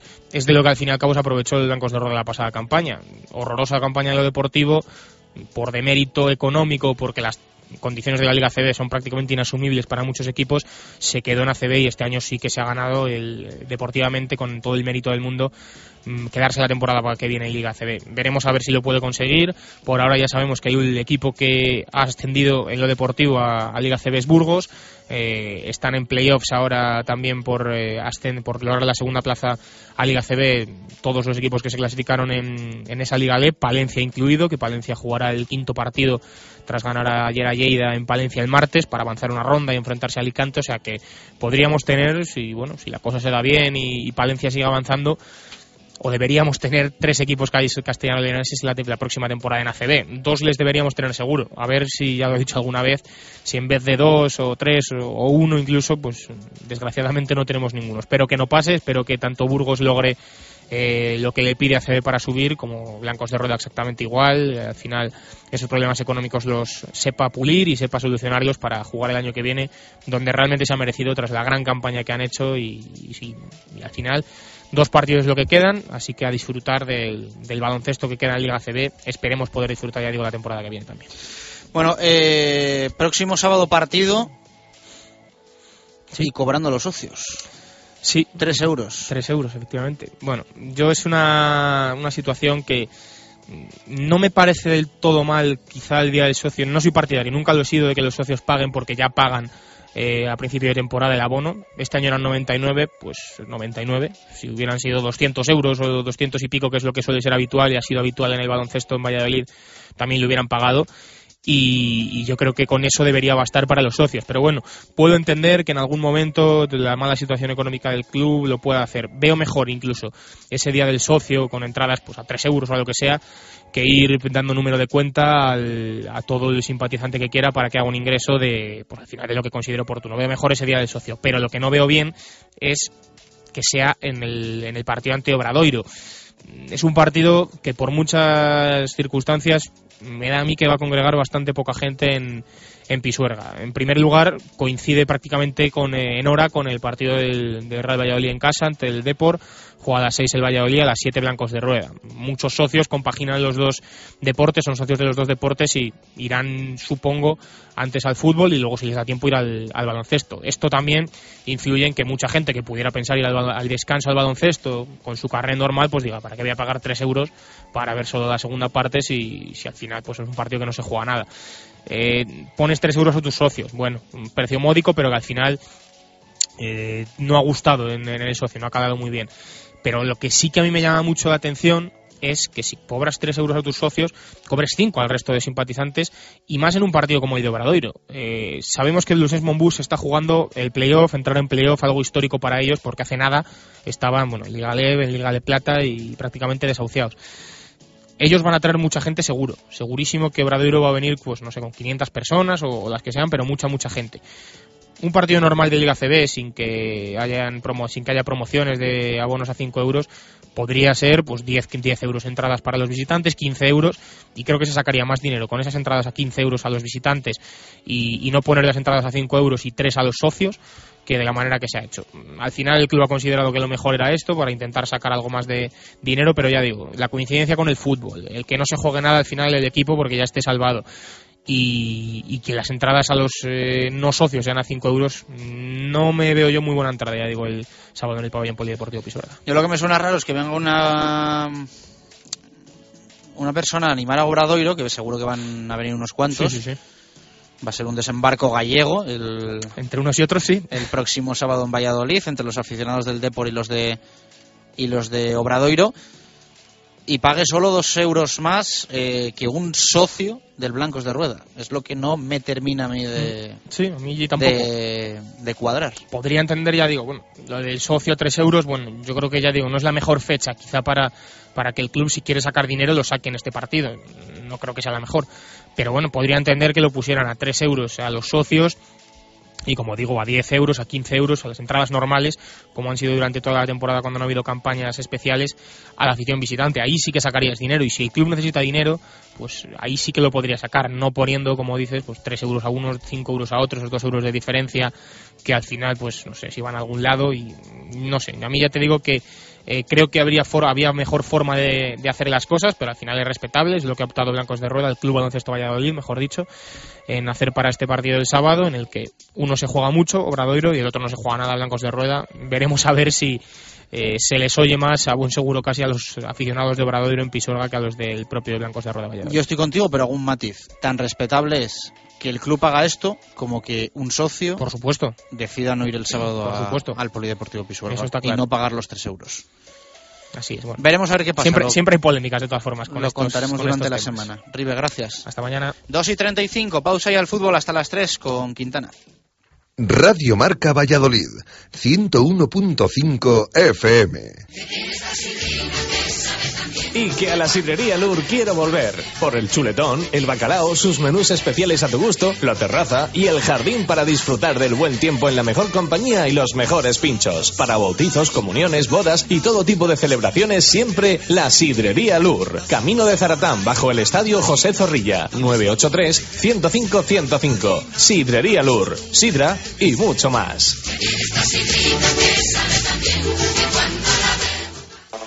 Eilo Motor, concesionario Nissan exclusivo en Valladolid, una temporada más con el Real Valladolid. En la avenida de Gijón, venta, reparación y 400 metros cuadrados de exposición para encontrar el Nissan que responde a tu estilo. Eilo Motor, coche oficial del Real Valladolid y fiel al deporte vallisoletano.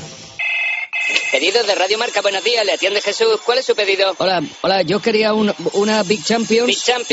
Y, una, y una Europa League. ¿Pequeña, grande o mediana? Grande, grande. Grande. Ta- También quería una ensalada de goles. ¿Con qué salsa la quiere? ¿Méndez, Caridad o Edu? Sa- salsa Edu.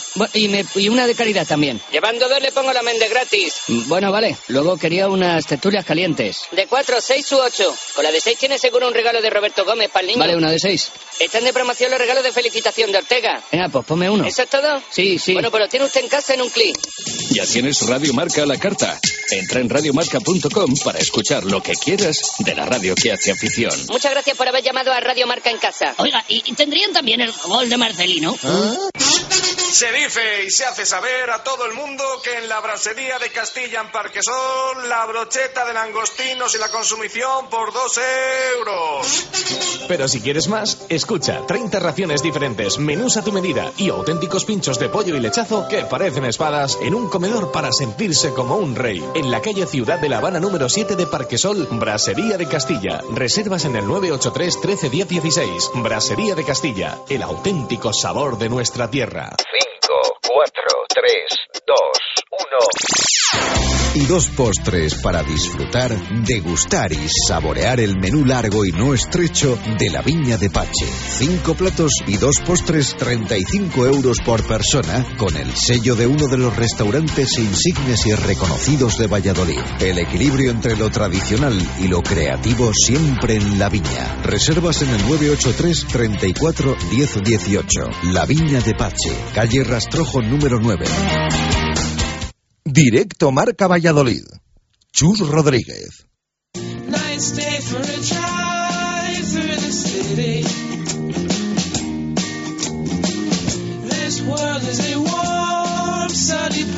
Eilo Motor, su concesionario Nissan en la avenida de Gijón de Valladolid, patrocina la información del Real Valladolid en directo marca.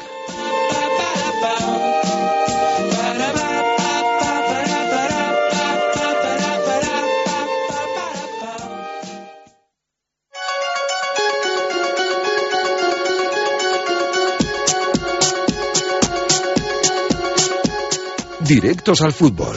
Gonzalo Quintana.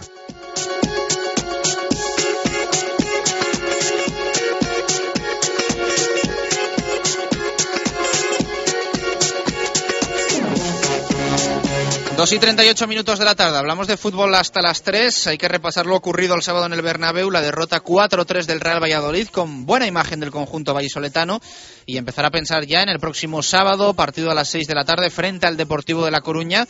El Real Valladolid se juega bastante en ese partido. Tranquilidad, relativa tranquilidad en la clasificación, 40 puntos, 8 de margen con el descenso que precisamente marca el Depor y eh, prácticamente seguro que ganando el sábado el Valladolid sea matemáticamente una temporada más equipo de primera división. Eh, Quintana estaba echando yo las cuentas y bueno, eh, claro, no me acordaba yo de que el Celta juega contra el Atlético de Madrid el miércoles. El partido es adelantado por la final copera.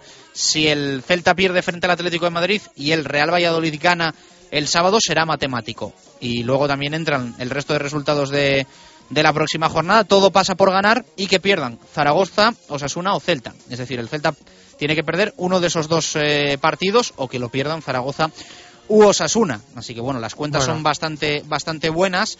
Eh, Sí, eh, eh, todo pasa por porque gane el Valladolid el de el, de, el suyo, o sea, el, Sí. el- el propio. Eso es lo más. Me comentaba lo- algún oyente, bueno, si empata Zaragoza, que tiene 33, se iría a los 34. Y si ganamos nosotros con 43, aunque ganen Osasuna y Celta todo lo que tienen estos días, con que pate el Zaragoza nos vale. Eh, creo que no porque... Yo, eh, el, el Zaragoza parto de la base de que va a ganar. Bueno, el Zaragoza juega en el Ciudad de Valencia contra el Levante. No tiene mucha pinta de que va a ganar. Eh, tiene Sorna a lo mejor el asunto y alguno piensa que. Pero bueno, yo te digo que si se da un empate como se ha dado esta semana entre Mallorca y Levante, Hmm. el Zaragoza se va a 34, el Valladolid suma 43 y están a 9. Es cierto que el golaveras particular entre Zaragoza y, y Real Valladolid está ganado para el Real Valladolid, pero podría alguna haber alguna posibilidad de triples empates y cuádruples y, y habría que sacar la calculadora. Bueno, o sea que eh, se podrían dar, ¿no? Que luego el Zaragoza se quedase con 34 y alguno más sumase 34 y ya es cuando hay que mirar eh, hay que mirar más cosas, ¿no? Bueno, no Em, 34 en este caso que alcanzasen al, al Real Valladolid. Sí, mu- muchas cábalas y, y, hombre, como comentabais en el arranque, eh, no está matemáticamente conseguido, pero, pero tendría que ser un desastre espectacular, eh, una serie de circunstancias para que para que el Real Valladolid no se quedase en, en primera división, ¿no? Desde luego ganar al, al Depor es lo más importante, certificarlo si es matemáticamente mejor y si no, pues eh, ya con 43 si no es mate- matemáticamente la próxima jornada, yo creo que será la, la siguiente, porque con 43 es eh, prácticamente imposible que, que bajes y, y menos este año. Pero, pero bueno, ganar al, al Depor, ¿no? Y, y quedarse eso con la, con la buena imagen que, que mostró el equipo ante, ante el Real Madrid el sábado, que, que creo que hizo un, un magnífico, magnífico partido, sí. ¿Te gustó el encuentro, sí? Sí, sí, sí, sí, mucho, la verdad. Yo creo que, bueno, más la primera parte que, que la segunda, pero, pero bueno, creo que, que muy bien, ¿no? El Real Valladolid eh, haciendo las cuatro o cinco cosas que más pueden debilitar al, al Real Madrid. Me, me gustó, pero me acuerdo que lo hablábamos, no sé si el jueves o el viernes, ¿no? Que, que- que pensaba que era lo más fundamental del partido y dije que, no encajar, que tú puedes marcar y más tal y como está el Madrid puedes marcar goles, lo hemos visto, eh, le ha hecho goles muchos equipos últimamente, es verdad que nadie tres goles en el en el Bernabéu, pero claro, no, no encajar, ¿no? Y, al final al descanso tenías la misma sensación que en el partido, yo al menos que, que en el partido de la primera vuelta, de que habíamos hecho muchísimo y hemos marcado dos goles en el Bernabéu, pero íbamos los dos. Eh, al final el Madrid tiene estas cosas, cuatro goles, pues uno es un tiro que mm, que toca Mar Valiente desvía la trayectoria, los otros dos son dos goles de córner y el otro gol es un gol que toca Jaime y el balón va para adentro en una buena jugada del la- el único gol que es una jugada más o menos eh, elaborada, ¿no? Casi sin querer, el Madrid te hace cuatro goles, pues eso, de dos corners, una falta, encima dan un larguero, o sea, sin querer, ¿no? El Madrid solo por inercia te crea ocasiones y te hace goles. Entonces yo creo que el Valladolid estuvo muy bien en la parcela ofensiva, aprovechando al máximo sus, eh, sus recursos. Pero, pero eso, al final el Madrid, quieras que no sin querer, como concedas y más en los corners o en, o en ese tipo de, de detalles, pues te hacen, te hacen cuatro goles casi sin, sin querer y eso al final marca la diferencia, ¿no? Pero, pero buen, eh, buen Valladolid, me gustó mucho en la primera parte, aprovechando eso, ya digo, eh, minimizando los planes del, del Real Madrid. Yo creo que en defensa no concedieron demasiado, salvo a balón parado. Y, y bueno, eh, ya digo, muy, muy buen partido. Eh, me quito el sombrero, lo puse en Twitter y, lo digo aquí. eh, me parece que Javi Guerra dio un clinic. eh, o sea, los niños del fútbol base en los equipos deberían ver el partido del otro día de Javi Guerra, de bajar a recibir, de descargar los movimientos, interpretando al perfecto los espacios donde tiene que ir, dónde se tiene que acercar, cuándo se tiene que alejar. Perfecto. Eh, me, me encantó el partido de, de Javi Guerra y en general creo que creo que eso que, muy buen partido de, de, todos. Y bueno no, sé si lo, lo comentaremos ahora o, o- habrá tiempo a lo mejor miércoles en tertulia. Me sorprendió mucho que, que, que jugase Omar. Eh, jugó bien jugó muy bien y, y ya digo todos jugaron bien pero pero la alineación para mí bueno ya empezamos porque la convocatoria fue una sorpresa pero la alineación más todavía Te sorprendió que estuviese Omar y no Alberto Bueno porque en las últimas jornadas había jugado muy poquito más, ¿no? Sí, sí, sí. De hecho, o sea- le, le habías preguntado tú a, a Jukic en rueda de prensa por, por esta circunstancia, ¿no? Del Canario. Sí, eh, la cronología un poco es que, eh, mi bueno, la pregunta es porque Jukic hace un mes, eh, en aquella famosa rueda de prensa con el caso de Arbuz y demás, pasó desapercibido, pero, pero le dio un toque grande a Omar, al mismo tiempo que decía que, que lo compraría, ¿no? que, que estaba encantado con él y que si de él dependiera efectuaría esa cláusula de, de compra para el año que viene porque le parecía un, un gran jugador que tenía que mejorar ciertas cosas, pero un gran jugador. Desde que dijo eso, su presencia en los 11 se había ido minimizando poco a poco. Se había dejado de contar eh, prácticamente como titular e incluso luego como, como primer cambio. Durante esta semana había varios días que Patrick Ever no se había entrenado por molestias musculares, si no recuerdo mal, el martes y el jueves, el jueves seguro. Y el que había entrado en el teórico 11 titular con el peto de los titulares era Alberto Bueno. En ningún caso Omar Ramos. Ese mismo jueves, rueda de prensa, le pregunté yo a Miroslav Jukic que qué había pasado con Omar, que había ido perdiendo esa confianza o minutos eh, desde que dijo él que, que lo compraría y desde que le dio aquel toque de atención. Dijo que no, que, que no había ninguna pérdida de confianza ni de crédito, que era un gran jugador y que eh, creo que la frase era cuando alguien no entra es eh, o bien porque hay alguien en su puesto que lo está haciendo mejor o porque no está haciendo las cosas bien. Eh, y ya digo, aun con la lesión de Ebert, eh, había entrado Alberto Bueno como titular cuando no se había entrenado Ebert. Viernes convocatoria, Daniel Larsson, que siempre había sido titular en todos los planes, no entra en la convocatoria. Entonces, cuando no entra en la convocatoria Daniel Larsson, cuando falla uno de los mediapuntas, el que entraba era Alberto Bueno. Y sorpresa que, que entró Omar Ramos, ya digo, me, me sorprendió mucho. Lo de Larson fue la gran sorpresa, ¿eh? Bueno, el viernes pudisteis aquí comentarlo. eh, yo estaba en Madrid en el acto de la presentación de la camiseta con la que jugó el Real Valladolid el sábado. Pero eh, fue la gran sorpresa, incluso para, para él. Eh, hay que recordar que Daniel Larson estuvo hace unas semanas con nosotros en la Sidrería Lur, que le preguntábamos cuál era el campo en el que más ilusión le hacía jugar eh, y decía que el Santiago Bernabéu. Y justo la única convocatoria en la que no ha ido convocado desde que puede jugar con el Real Valladolid es el partido del Bernabéu. Fue una cosa, la verdad es que bastante extraña. Además, no se le preguntó por ello a Jukic en la rueda de prensa del, del sábado. Entiendo que se le preguntará en la, en la previa del, del partido frente al D por el próximo jueves.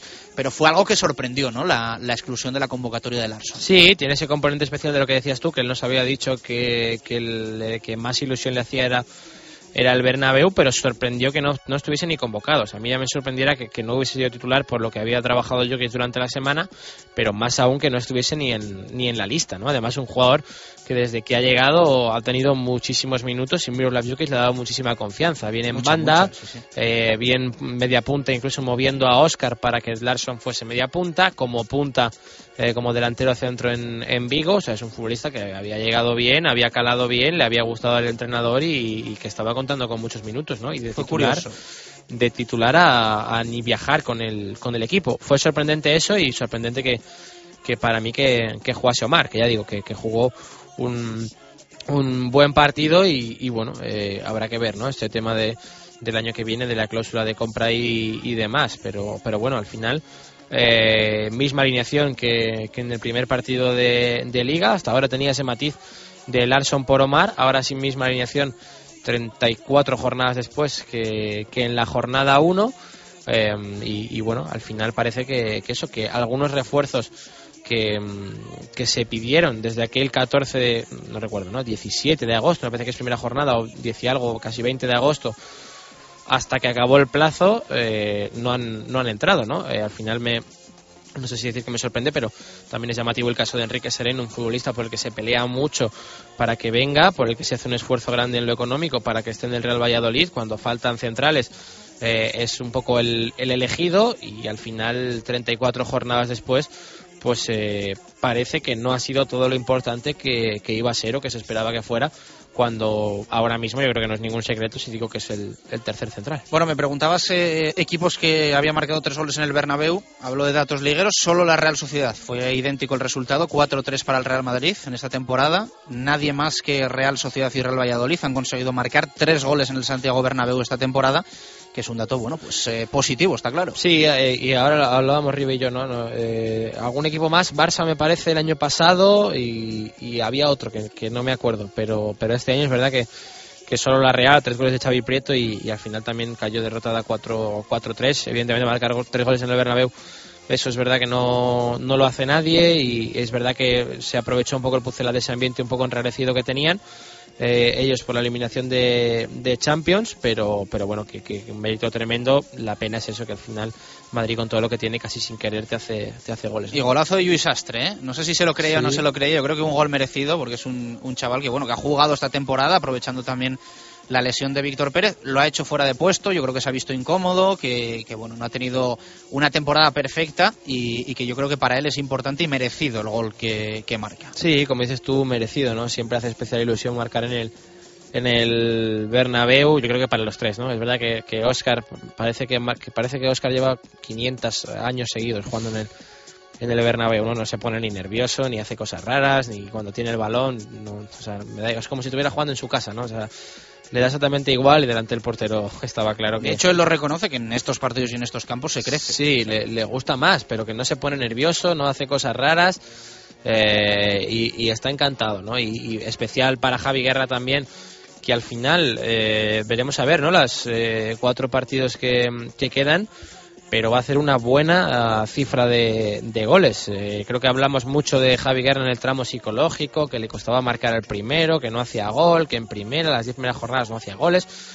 Y al final creo que lleva siete y, bueno, puede hacer una, una, buena cifra, ¿no? No sé si para lo que ha jugado, me parece, seguro que si analizas el ratio de, de minutos de goles es un buen número seguro y y sobre todo el desastre, ¿no? que, que lo que me preguntabas, el desastre, creo que especial por el, por el golazo, la verdad que es eh, impresionante cómo le pega el balón, es muy difícil, está muy lejos y, y muy especial para él por ser desastre y, y bueno, por eh, el lugar, eh, lo especial para él en primera división, el campo, un poco por todo, es, eh, es un golazo que se abrazaba con Marc, ¿no? Eh, sonreían, como le miraba a Marc como diciendo, vaya la que, la que has emplumado y, y, y dónde las, dónde las marcado, ¿no? Sí, seguro que es especial para él. Vamos a escuchar la valoración de Miroslav Jukic en rueda de prensa.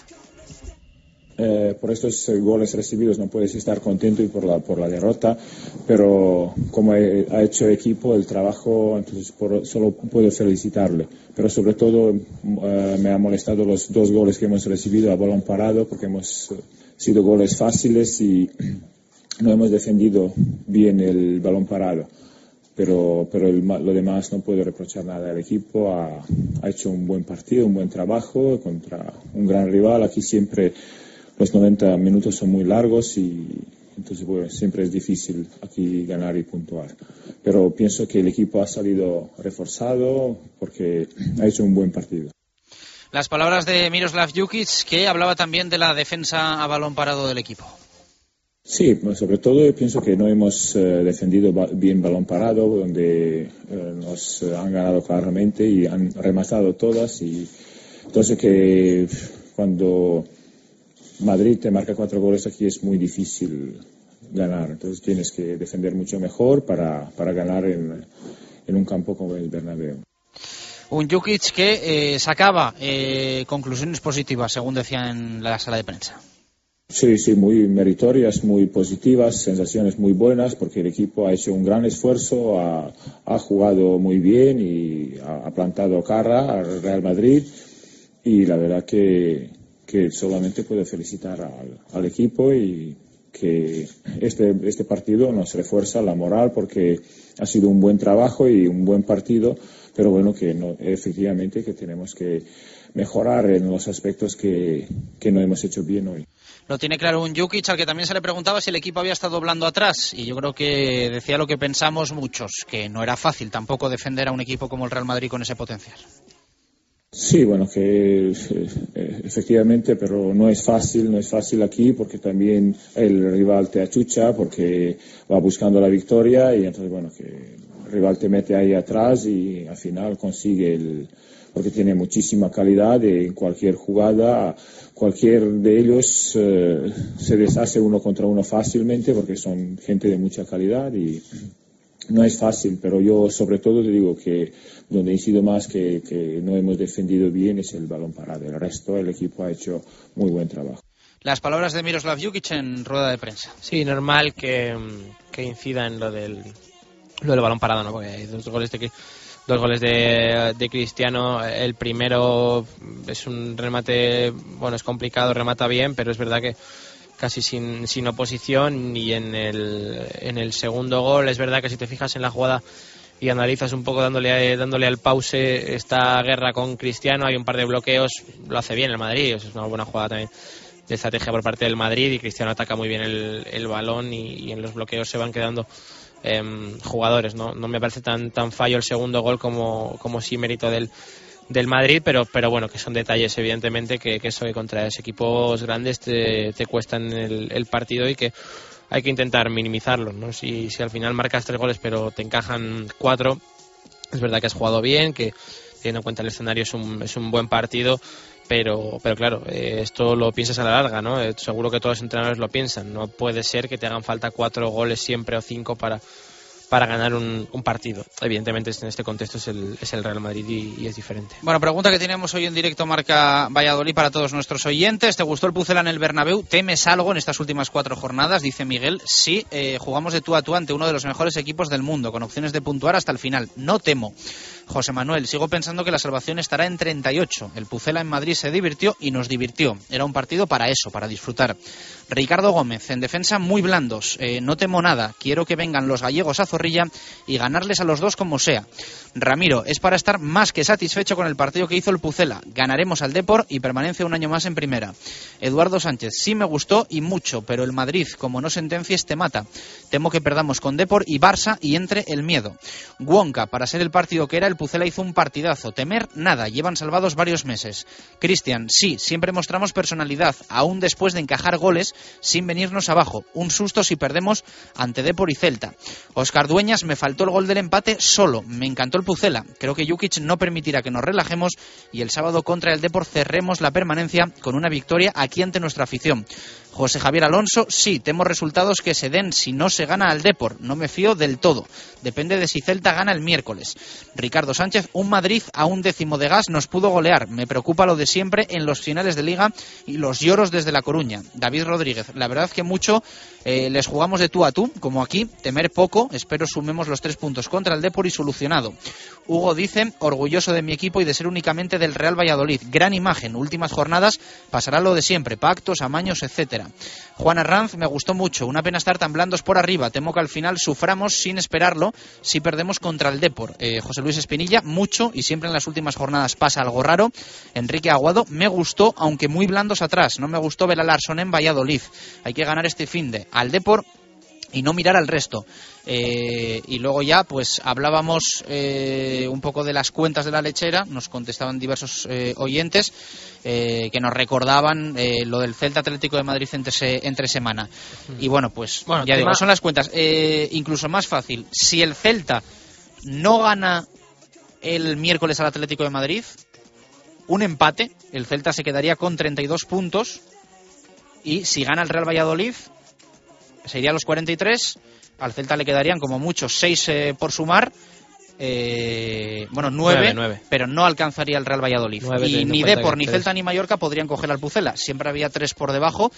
Entonces estaría salvado el Real Valladolid. Y ya digo Sí. que otra opción, si gana el Celta el Atlético de Madrid, es irnos ya a la jornada 34, que el Real Valladolid gane y no lo hagan ni Celta, o que pierdan Celta, o empate otra vez, como decíamos, y Osasuna y, y Zaragoza pierdan. Es difícil explicarlo en la, en la radio, que seguro que la gente se pierde porque al final son muchos equipos. eh, Pero resumiendo, implicados. ganando al Depor, Sí, lo más seguro es que matemáticamente esté salvado el Real Valladolid Exacto, el próximo o sea, ganar sábado. al- Además de virtual, matemática. Ganar al Depor y, y ya está. Siempre pasan cosas eh, un poco estrafalarias en las últimas eh, jornadas. Por cierto, eh, lo quería comentar un poco brevemente.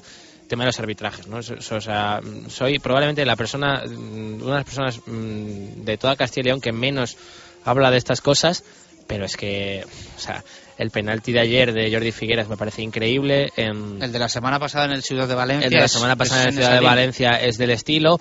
Eh, hay un penalti a favor del Depor con una mano de Juan Frank en el último minuto que no entiendo cómo eh, no se puede ver. En segunda división al Racing, o sea, me parece, en serio, de las cosas más increíbles que he visto eh, probablemente eh, en mi vida en el fútbol. El penalti que le pitan, animo a todo el mundo a que lo vea, el penalti que le pitan al Racing en contra con el 1 que es el 1-1 que va ganando a 0 en Almería es impresionante y en segunda división una mano que le pitan también eh, a las palmas bueno o sea eh, eh, cosas rarísimas y que, mm, que al final en estos momentos cualquier penalti cualquier tarjeta cualquier expulsión te, te condiciona te condiciona muchísimo creo que los equipos tienen que estar a la altura de lo que se juegan y creo que el colectivo arbitral también no Bueno, hoy a las 10 de la noche se cierra la jornada 34, Getafe Real Sociedad, y a partir de mañana empezamos a pensar y mucho en el partido del sábado frente al Depor. Esperemos poder contar una salvación matemática del Real Valladolid. Un fuerte abrazo, gracias por estar ahí, adiós, hasta mañana.